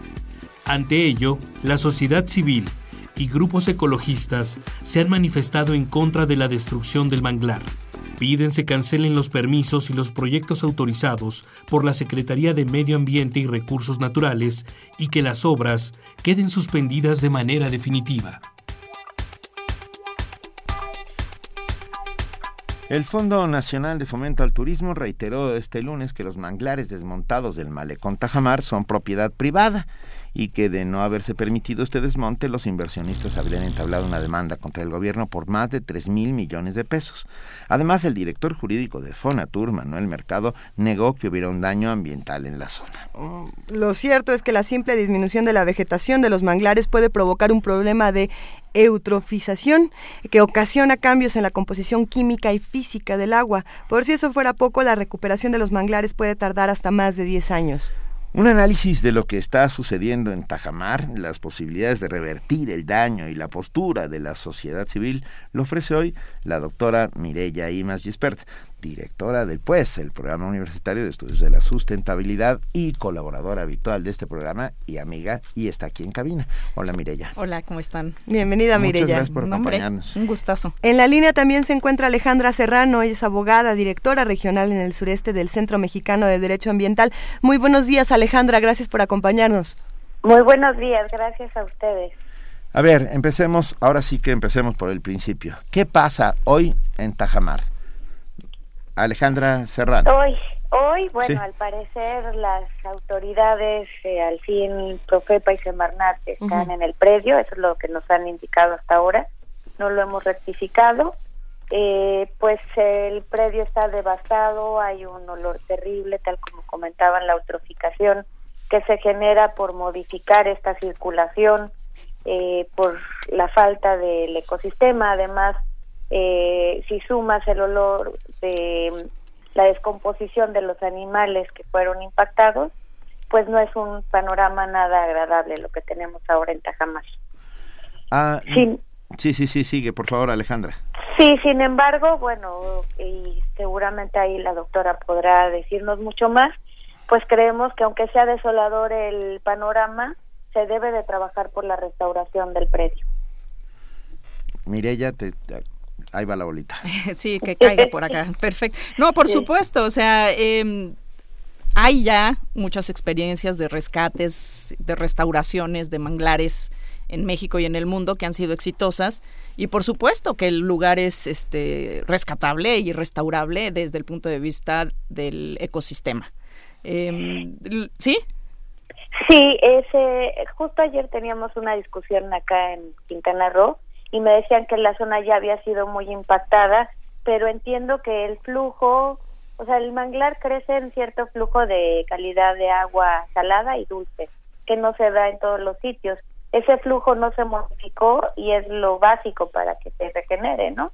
Eso, y hay que retirar este pues el relleno que se puso, desde luego esa es una parte muy importante como para, como tú bien dices, poder recuperar los flujos de, de agua y que se, porque básicamente esa es una de las partes importantes de los manglares, el movimiento del agua este y pero bueno no sería ni la primera ni la última vez que se haga un rescate de una zona que haya sido impactada y bueno, pues sí, requiera, requerirá recursos, pero pues yo supongo que esos recursos los tendrá que poner quien impactó el lugar. Claro. Ahí cómo entra, por ejemplo, lo que ocurrió con Fonatur. Mireya, ¿qué opinan? ¿Y qué opinas, Alejandra? Alejandra, desde la parte legal. Bueno, pues mira, nosotros eh, les hago un resumen de lo que hemos hecho. Desde el año pasado interpusimos un amparo en contra de la autorización porque cuando empezamos a ver movimiento eh, pedimos la autorización en la que se estaban basando las actividades e identificamos que en ese entonces Fonatur señaló pues que no era un ecosistema pues muy sano, que realmente no se podía considerar un manglar. Entonces, ¿por qué esto? ¿Por qué lo digo? Porque han dicho mucho que el artículo 60 ter de la Ley General de Vida Silvestre que prohíbe el desmonte y la tala de manglar es de 2007 y el permiso fue anterior, fue en 2006, a principios de 2006. Sin embargo, en ese entonces, el ordenamiento ecológico sistema lagunar Michupte tenía un criterio que era el de 22 y este criterio prohibía que se afectaran eh, ecosistemas excepcionales como el manglar. Entonces, esto no hubiera permitido que se hubiera dado una autorización como la que se dio. ¿Qué hizo Fonatur? Pues se escondió, pues, o sea, todas luces parece dolo, porque ¿por qué escondes las características ambientales de un predio si el tenerlo te lo impediría desarrollar? Entonces lo que dijeron es que no se podía eh, reconocer como un manglar y desafortunadamente la misma Semarnat hace ese análisis y dice, pues sí, en base a lo proporcionado por Fonatur, no se puede considerar un manglar entonces pues no se van a afectar a ecosistemas excepcionales y este criterio no aplica. Y, no, perdón Alejandra, no, no, adelante. eh, después de eso vimos el movimiento, interpusimos una denuncia desde el año pasado, la cual ampliamos este año, eh, dos denuncias populares en contra de la autorización, señalando que se estaban incumpliendo las condicionantes. Y por último la semana pasada solicitamos a la Profepa que verificara el cumplimiento de las condicionantes porque en el permiso sin sin reconocer que sea legal, pero si es en base a eso lo que estén diciendo que están haciendo sus actividades, tiene la condicionante del rescate de fauna. Es más que evidente que no se cumplió con esa condicionante y se tiene que revocar la autorización de manera inmediata. Sí, yo creo que tienes razón, o sea, ese es, digamos, el camino legal que tenemos que seguir peleando, pero también yo creo que este es el momento de poner sobre la mesa eh, la discusión de qué tipo de desarrollo queremos. Porque eh, agujeros legales, huecos legales podremos encontrar siempre para poder hacer, este, y, y como se ha venido haciendo, impactos ambientales de tamaños épicos. Eh, pero en este caso, el tema, aparte de que ciertamente hay problemas legales de origen en cómo se, cómo, incluso cómo se presentó la manifestación de impacto ambiental, ¿no? Este, donde se reconoce que hay manglar, ¿no? Las especies que menciona, pues están protegidas desde la NOM este, ecológica cero, la 059 desde 1994 y la autoridad y lo han dicho y lo han reiterado y lo hemos estado escuchando en voz de, de la persona que habla en nombre de Fonatur, del representante de Fonatur, diciendo que tenemos que apostar al desarrollo.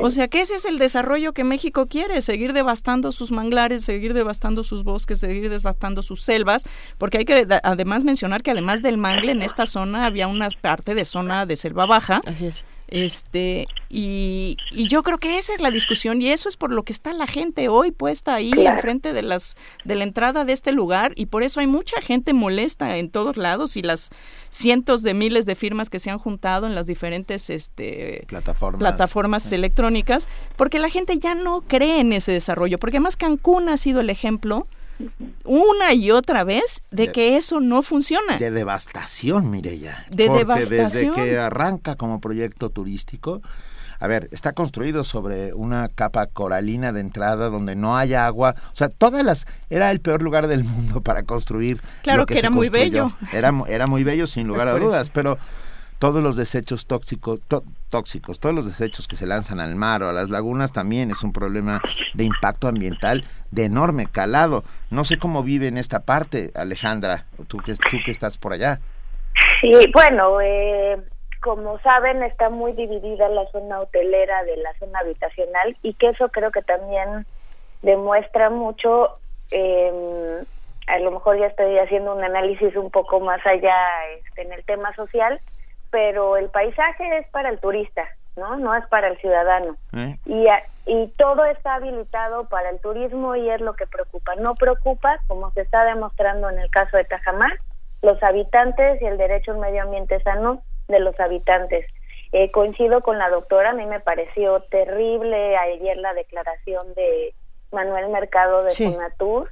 O sea, qué desafortunado que la supuesta agencia que debería de ir a la vanguardia y promover las mejores prácticas en cuanto a turismo sea la que todavía no logra conciliar eh, desarrollo o más bien que entienda desarrollo sustentable. Lo demás es mero crecimiento, ¿no? Pero no no no alcanzan a entender que paisaje es dinero. O sea, eso esa ecuación desafortunadamente en las autoridades no existe. Es cierto, y no solo, no solo como paisaje, o sea, el, Claro. el tema de los manglares está, o sea, la ciencia ha comprobado este una y otra vez que esta premisa de que no valen nada es totalmente falsa. Eh, por ejemplo, cada hectárea de mangle rojo, por ejemplo, se estima que nos puede proveer de unos 600 mil pesos al año solo en la conservación de las especies pesqueras y una cantidad comparable, otros 600 mil pesos este, al año, nada más en sus eh, labores de regulación hidrológica y de hábitat para un montón de otras especies. Entonces, cuando habla, y bueno, y otra parte que además hoy México se declaró paladín de la conservación, el cambio climático, en la COP21, etcétera, pues casi un tercio de todo el carbono no almacenado en, en orgánico almacenado en nuestro país está en nuestros manglares. Entonces, realmente nos estamos disparando al pie cuando pensamos que eh, la solución económica los problemas del país está en la destrucción de nuestros espacios naturales y en la construcción de zonas hoteleras que luego se quedan inconclusas. Eh, De- De eso está lleno nuestros litorales, de zonas y grandes desarrollos que devastaron, por ejemplo, en este caso manglares, eh, en, mismo, en la misma zona de Cancún, y que pues después quedaron prácticamente deshabitados porque son apuestas financieras inmobiliarias que no están buscando el desarrollo integral de la zona y mucho menos la participación de la gente en empleos de calidad y de futuro. Yo tengo una pregunta para los dos que yo tengo y que tengo la impresión de que por ahí está el meollo de parte del asunto. En nuestras leyes ah, están las leyes ambientales, nuestras leyes territoriales, nuestras ter- leyes de suelo. Ajá. ¿Está contemplado que un manglar puede ser propiedad privada? Porque esto es lo que Sí, aduce. ¿A quién pertenecen los Claro, manglares? porque esto aduce el, el director eh, jurídico de Fonatur, Manuel Mercado, porque dice que el- los manglares desmontados son propiedad privada y que de no haberse permitido ese desmonte, los inversionistas habrían entablado una demanda contra el gobierno. ¿Un manglar puede ser propiedad privada? Sí, eh, y voy a, yo creo que eh, confundió un poco nuevamente y está hablando, o sea, una cosa es gimnasia y magnesia, ¿no? También señaló que no es área natural protegida.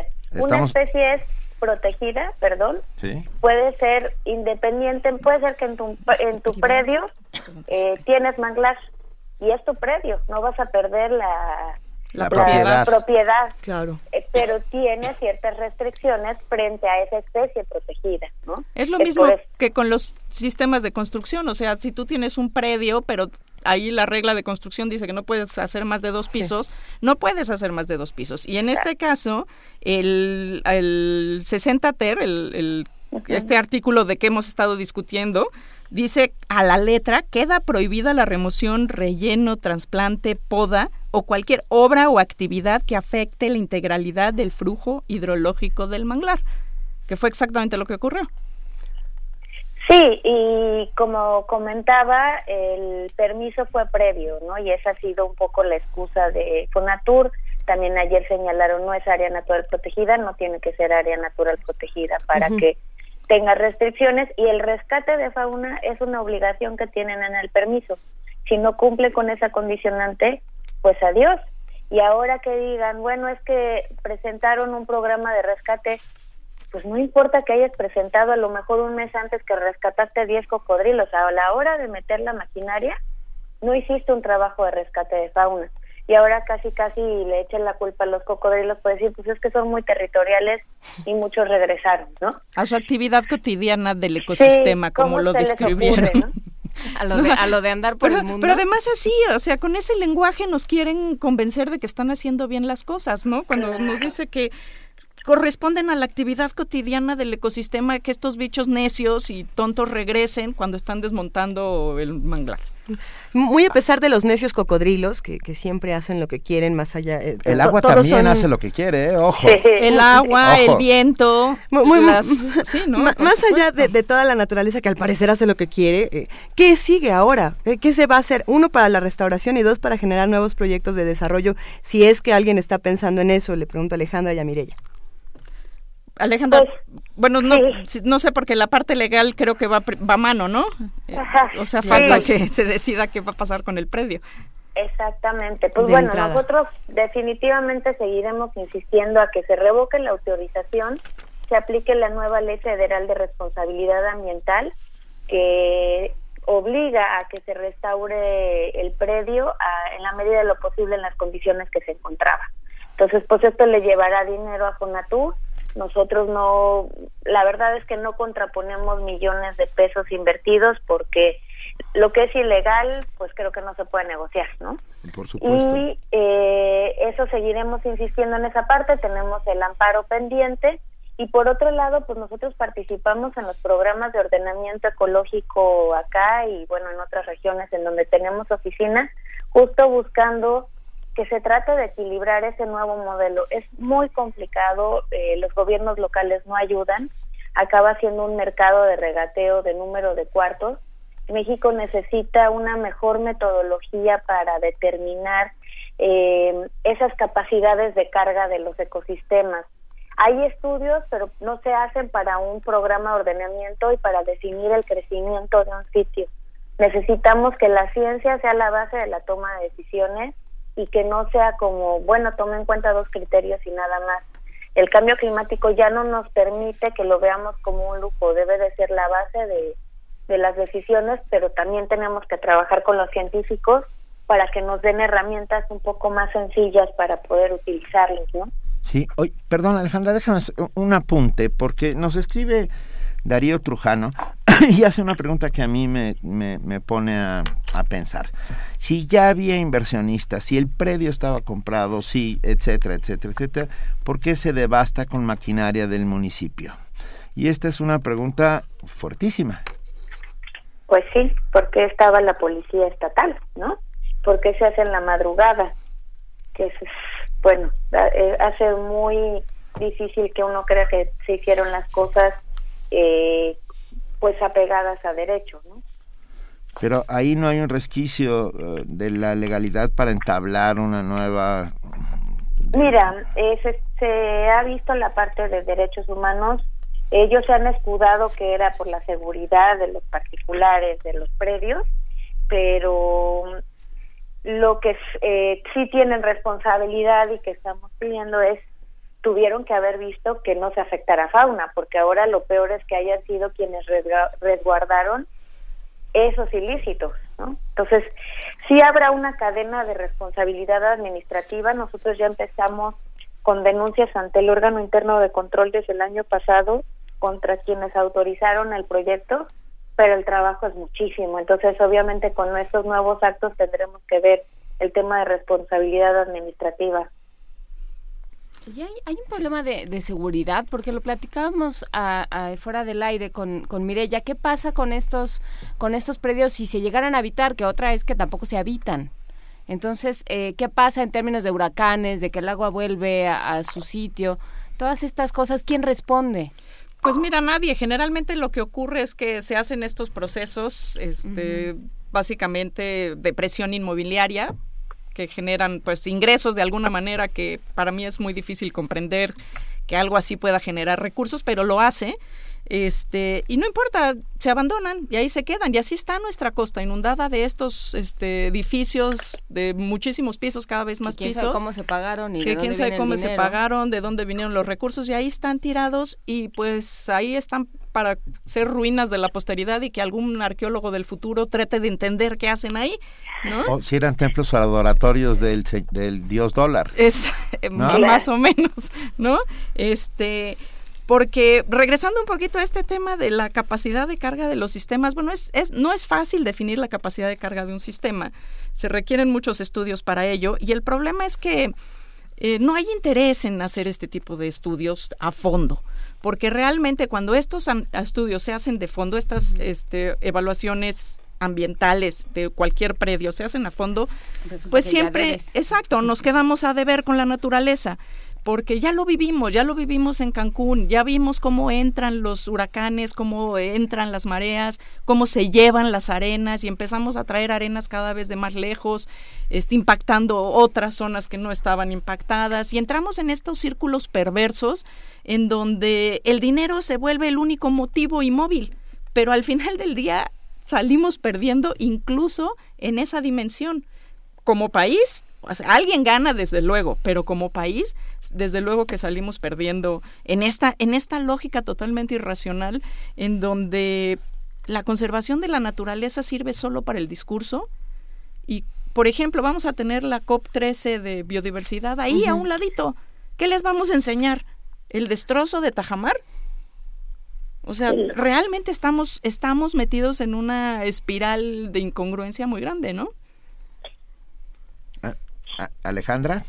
Sí, definitivamente. Creo que eh, el problema sigue siendo, además que se, se ve solo el interés de algunos, pero no se mide cómo esa barrera de manglares, además de que era un espacio de recreación y que también da un servicio de salud a los habitantes de Cancún, porque era un espacio que se utilizaba, eh, la barrera que impide eh, o que disminuía eh, los impactos de los huracanes a la población. O sea, no solo va a ser quién le responde a los dueños, quién nos responde a todos los demás, que vamos a, a sentir más o eh, sufrir más los efectos del cambio climático.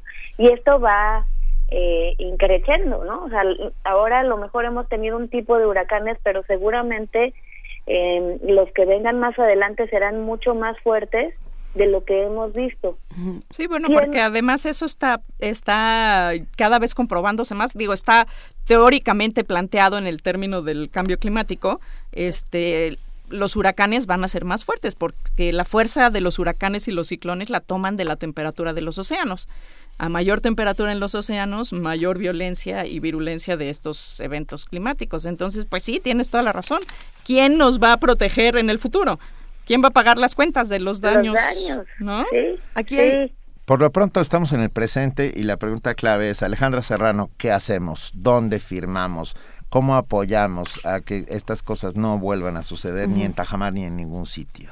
Bueno, uno es seguir, eh, por el momento en Tajamar, seguir eh, presionando en redes sociales a que se revoque la autorización de manera inmediata. No podemos permitir, o sea, me parece muy burda esta manera de querer eh, tapar eh, el pozo y decir este enterrado el cocodrilo claro enterrado el cocodrilo no eso no lo podemos permitir porque esto nos afecta en el estado de derecho de todos los días a los mexicanos creo que o sea suena dramático pero es un caso más en el que si no presionamos sigue siendo un teatro, ¿no? Entonces tenemos que seguir presionando para la aplicación de la ley. La ley no es negociable, no beneficia más a unos que a otros y pues seguir en, como ciudadanos atentos en lo que pasa en nuestras ciudades y en nuestras comunidades, ¿no? Muchas veces nada más nos quejamos, pero no somos parte de la toma de decisiones o damos por sentado, pues claro, así es y es corrupto, pues sí, mientras no hagamos nada,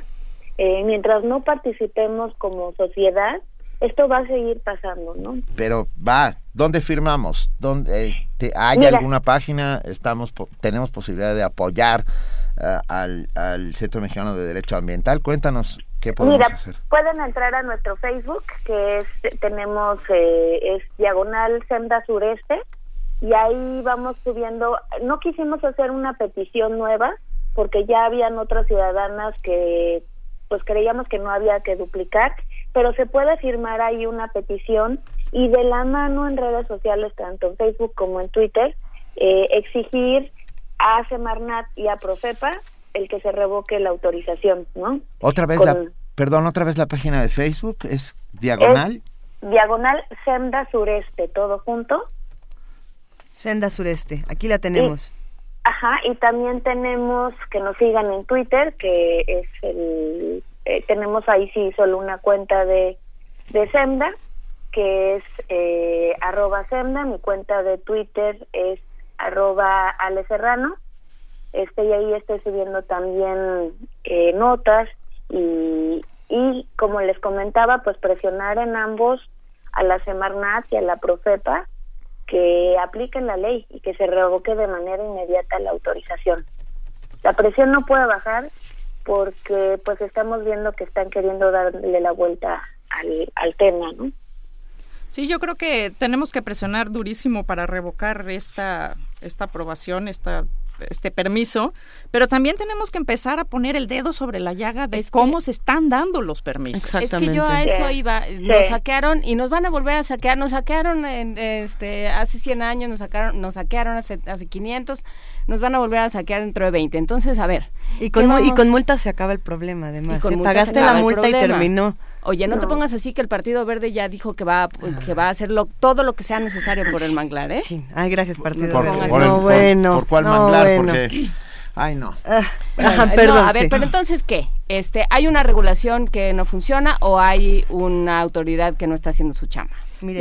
yo creo que son las dos cosas, este, pero básicamente, ciertamente es una autoridad que en el caso de las manifestaciones de impacto ambiental hay una enorme simulación. Hay una enorme simulación del promovente y del evaluador. Y esta ha sido la historia de los casos más dramáticos y, de muchos otros que pasan totalmente desapercibidos, pero que poco a poco han ido transformando el rostro de nuestro campo, de nuestras playas, de nuestras ciudades. Este, y ese es uno de los puntos en los cuales, digo, en este momento tenemos que enfocarnos en que pare el asunto en Tajamar y que se gane un proceso de recuperación de este espacio para el colectivo y al final del día es el Estado, ¿no? El Estado es el que vendió, pues que tome el cartas en el asunto porque la regó, se equivocó. Y entonces, pues si va a tener que pagar a los inversores, pues que les pague porque se equivocaron. ¿No? Y ese espacio, en lugar de que ahora estén pensando en hacer un parque temático, como quien, por, por Dios, el mejor parque temático es el manglar y la selva baja que están ahí. Avistamiento de aves. Exacto, conservemos esos espacios, eduquémonos en que eso, en que lo natural tiene un enorme valor, pues pero además tiene un enorme valor tiene más valor que si nos inventamos Xochimilco en Cancún, que existe, ¿eh? no, no estoy inventando. No, te preocupes. Así existe, eh, ¿no? Hay un parque que se llama Xochimilco y entras como si fueras en trajinera y esto.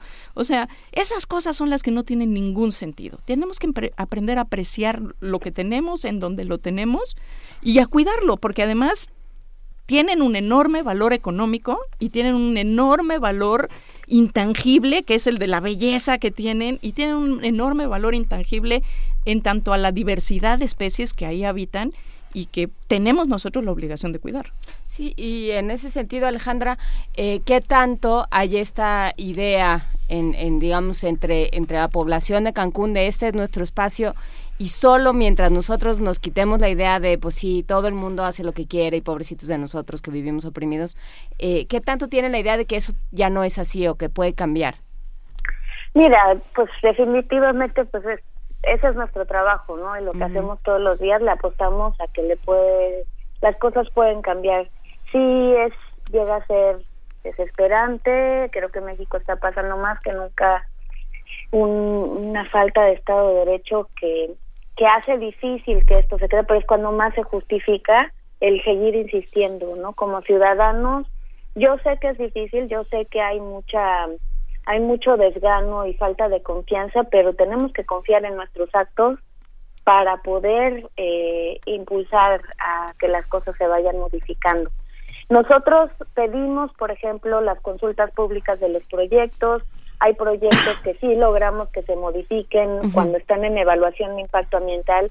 Hay otros que no. Hay otros que se autorizan y que tenemos que litigar. Pero se ha tenido resultados con el movimiento ciudadano. Hace dos años, pues eh, con Dragon Mart hicimos una gran presión y tuvimos el resultado que no esperábamos. Todo el mundo nos decía que era un caso perdido y no hay caso perdido, ¿no? Creo que eso es más que evidente. Hoy Dragon Mar tiene un procedimiento penal abierto y se detuvo la construcción y le estamos apostando a la eh, restauración. Ahí sí creo que siempre la ley es perfectible, pero el marco jurídico que tenemos es más que suficiente. Esta nueva ley federal de responsabilidad ambiental ya no permite que se quede en una multa, obliga a la restauración. Eh, creo que tenemos muchos avances. La Ley General de Cambio Climático, el problema es la falta de conocimiento y la corrupción que no lo aplican. Y además vemos localmente una profepa que está rebasada, eh, que metemos denuncias y no, no tienen la capacidad de ir a los sitios. un lugar que nos preocupa mucho es Tulum porque hemos metido, ingresado todas las denuncias que quieran por invasiones en el Parque Nacional de Tulum eh, hubo una sentencia de la Corte que no se ha cumplido, interpusimos un amparo por el incumplimiento de esta sentencia y la cuestión es abrumadora, o sea, eh, Tajamar ha sido solo, es por, porque afortunadamente lo ven los ciudadanos, pero si abre, ven los, eh, mandan los ojos hacia Tulum, van a ver que hay un gran problema que las autoridades no están resolviendo. Sí, o sea, urge la presencia de las autoridades. Pues sí, pero también con, otra visión, ¿no? Con una visión, o sea, porque este realmente yo celebro que tantos ciudadanos estén expresando en contra de la codicia de unos pocos, diciendo que el manglar pues no es solo de Fonatur, o sea, Fonatur vendió, pero ese espacio era de la nación. ¿En qué momento Fonatur decidió, sin consultar a más nadie, que ese era el, el futuro? Y, bueno, vamos a, yo, yo digo que esta vez no debemos quedarnos esperando sentados a que venga el próximo huracán y se meta hasta la cocina y afecte otra vez a los más pobres, los cuales no serán rescatados, y a los hoteles que sí serán rescatados, como ha sido ya histórico en, esta, en este proceso. Y también quisiera recordar, por ejemplo, el caso de España, que tuvo este crecimiento loco eh, alrededor del los 2008, ¿no? Ah, ah, apenas, ¿no? De toda la costa. este, bueno, pues hoy ya hay 30 funcionarios en la cárcel por haber eh, destruido las costas en esta carrera especulativa loca ¿Qué es lo que estamos viviendo en nuestras costas del sureste mexicano? Y son también los españoles, ¿eh? Y pues sí, pues ya acabaron allá, ya les cobraron allá, ya metieron algunos al bote allá, y, pero lo que no es posible es que sigan haciendo la América. No, bueno, es que la, autoridad, o sea, la autoridad los tiene que vigilar y la sociedad civil y la academia, por cierto, tienen que vigilar a las autoridades si no, No, pues sí, ahí está. Y, y, lo que pasa es que, mira, yo creo que siempre hay que rescatar el derecho al pataleo, pero tiene que ser más efectivo que el pataleo. Sí, sí, más estratégico. y más informado. Exacto, y mucho más cohesionado. Ciudadanía, academia, este, medios, Debemos de actuar de manera conjunta porque realmente, pues, el, el problema es grande este, yo creo que a lo mejor en otras épocas no era tan evidente el impacto y el daño ambiental y social de estos proyectos, pero hoy ya no queda duda. O sea, no queda duda que hacen más daño que beneficio. Claro. Y entonces la pregunta sigue siendo, ¿quiénes son los pocos que se benefician con estos proyectos? Y pues que los más, digamos, ya basta. Alejandra, nos piden que confirmar el Twitter de Senda, por favor. Nos lo Arroba Senda. Arroba Senda, ¿así? Senda con M. Con M, Senda. Centro Mexicano de Derecho Ambiental. Ah, con C, Semda. Semda, sí. Perfecto, con razón Ok. Compartimos los datos de SEMDA, así como volvemos a compartir los datos del PUES, en donde nosotros podemos acercarnos y averiguar más de todo lo que está ocurriendo y de estrategias para vivir de otra manera nuestro desarrollo, Mirella. Ay, pues... arroba pues. Arroba pues. Punto unam punto MX. Ok.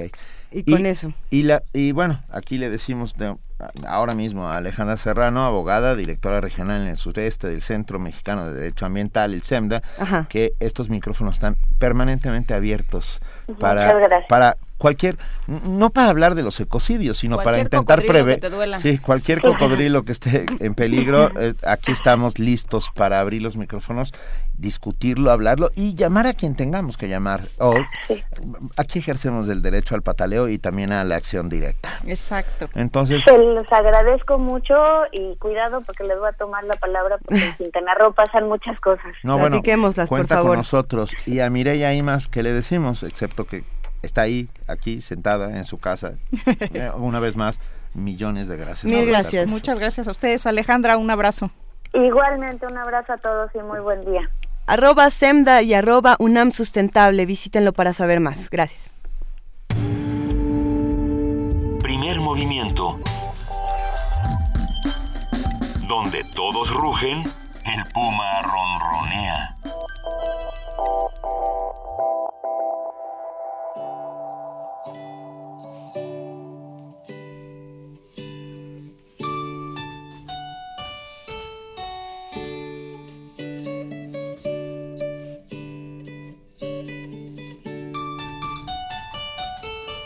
E...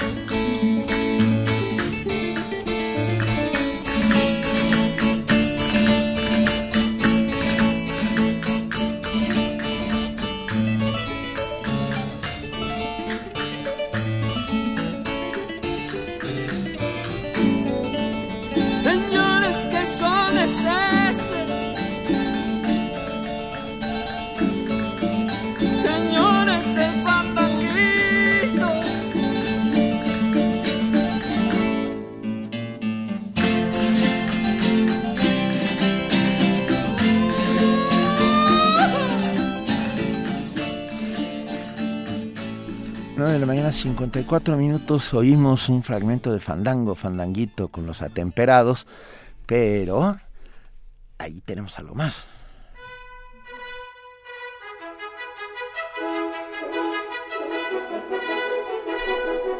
Ya tenemos la presencia de nuestra compañera Frida Saldívar que nos viene a contar qué hay hoy en Radio UNAM. Querida Frida, Muy buenos días, en el 860. espérame un de segundito. AM. Ahora. Ah, miren. Buenos días, en el 860 de AM, en el espacio APAUNAM, a las 10 de la mañana podrán conocer qué es lo que están haciendo nuestros académicos y creativos de la UNAM. A las 12 de la tarde tendremos el programa Ingeniería en Marcha. Y para conocer sobre el cine a partir del análisis de Carlos Monsiváis, los invitamos a escuchar el cine y la crítica a las 17 horas.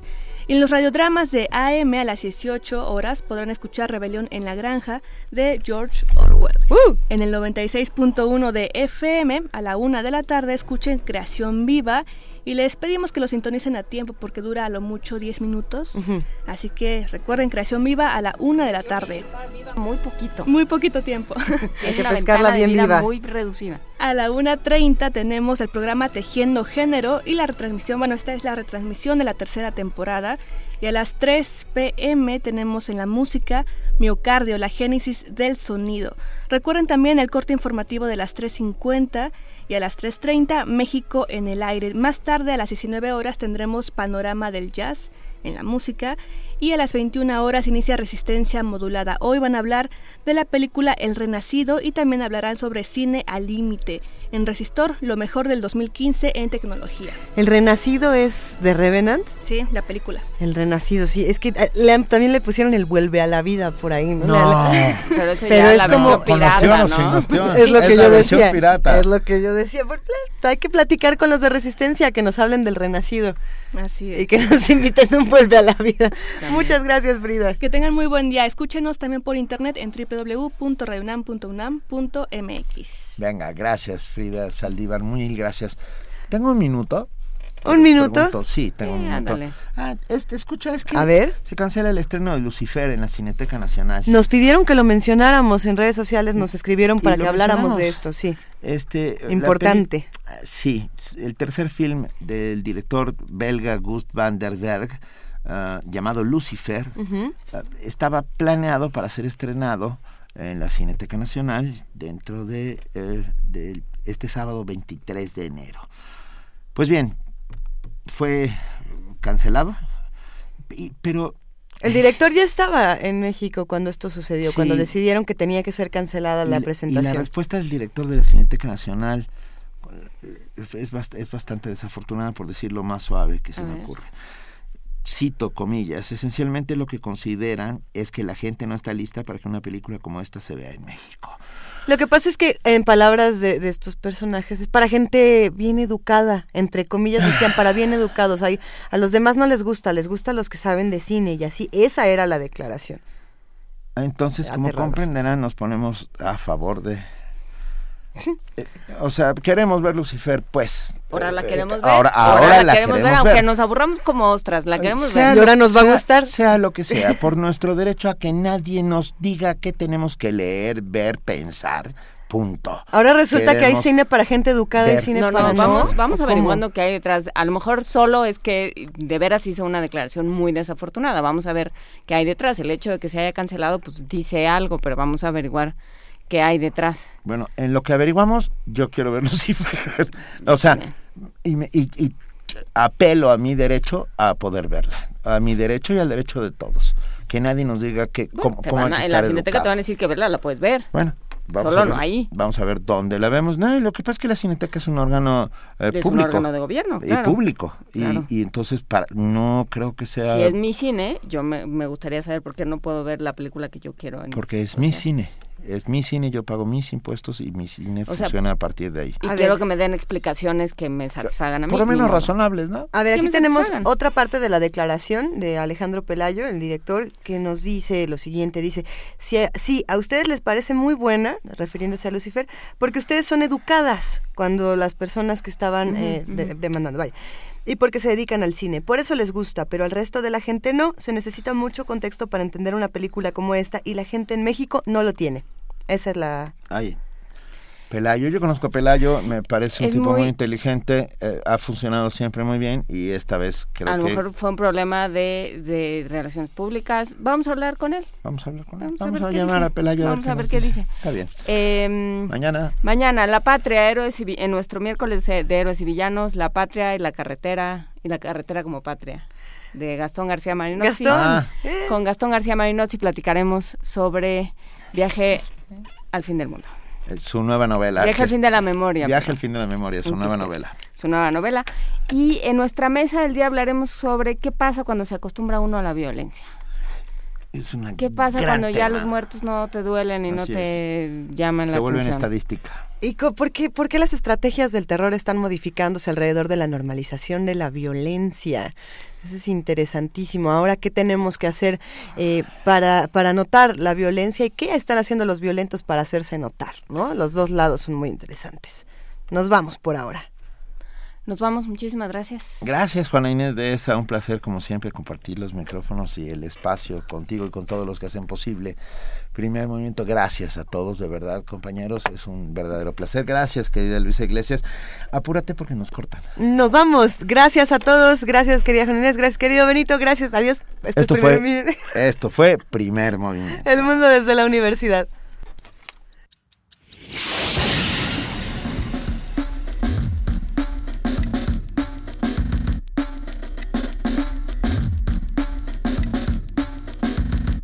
La Coordinación de Difusión Cultural de la UNAM y Radio UNAM presentaron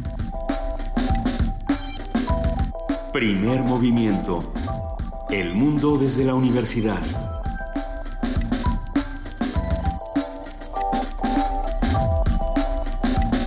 Operación técnica Arturo González. Información Antonio Quijano, Amalia Fernández, Miriam Trejo, Dulce García, Cindy Pérez Ramírez, Cristina Godínez, Abraham Menchaca y Nuche. Producción Silvia Cruz Jiménez, Frida Saldívar, Paco Ángeles y Tamara Quirós.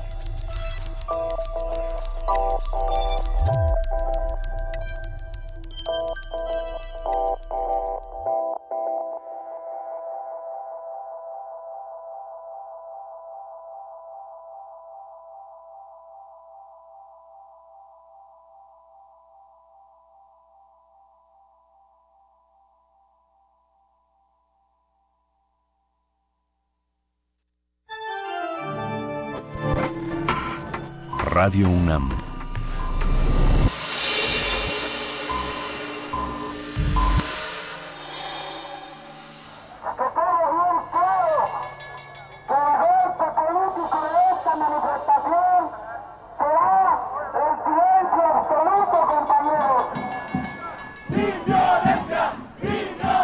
Radio UNAM. El mundo vive en tus oídos. XEUN 96.1 FM.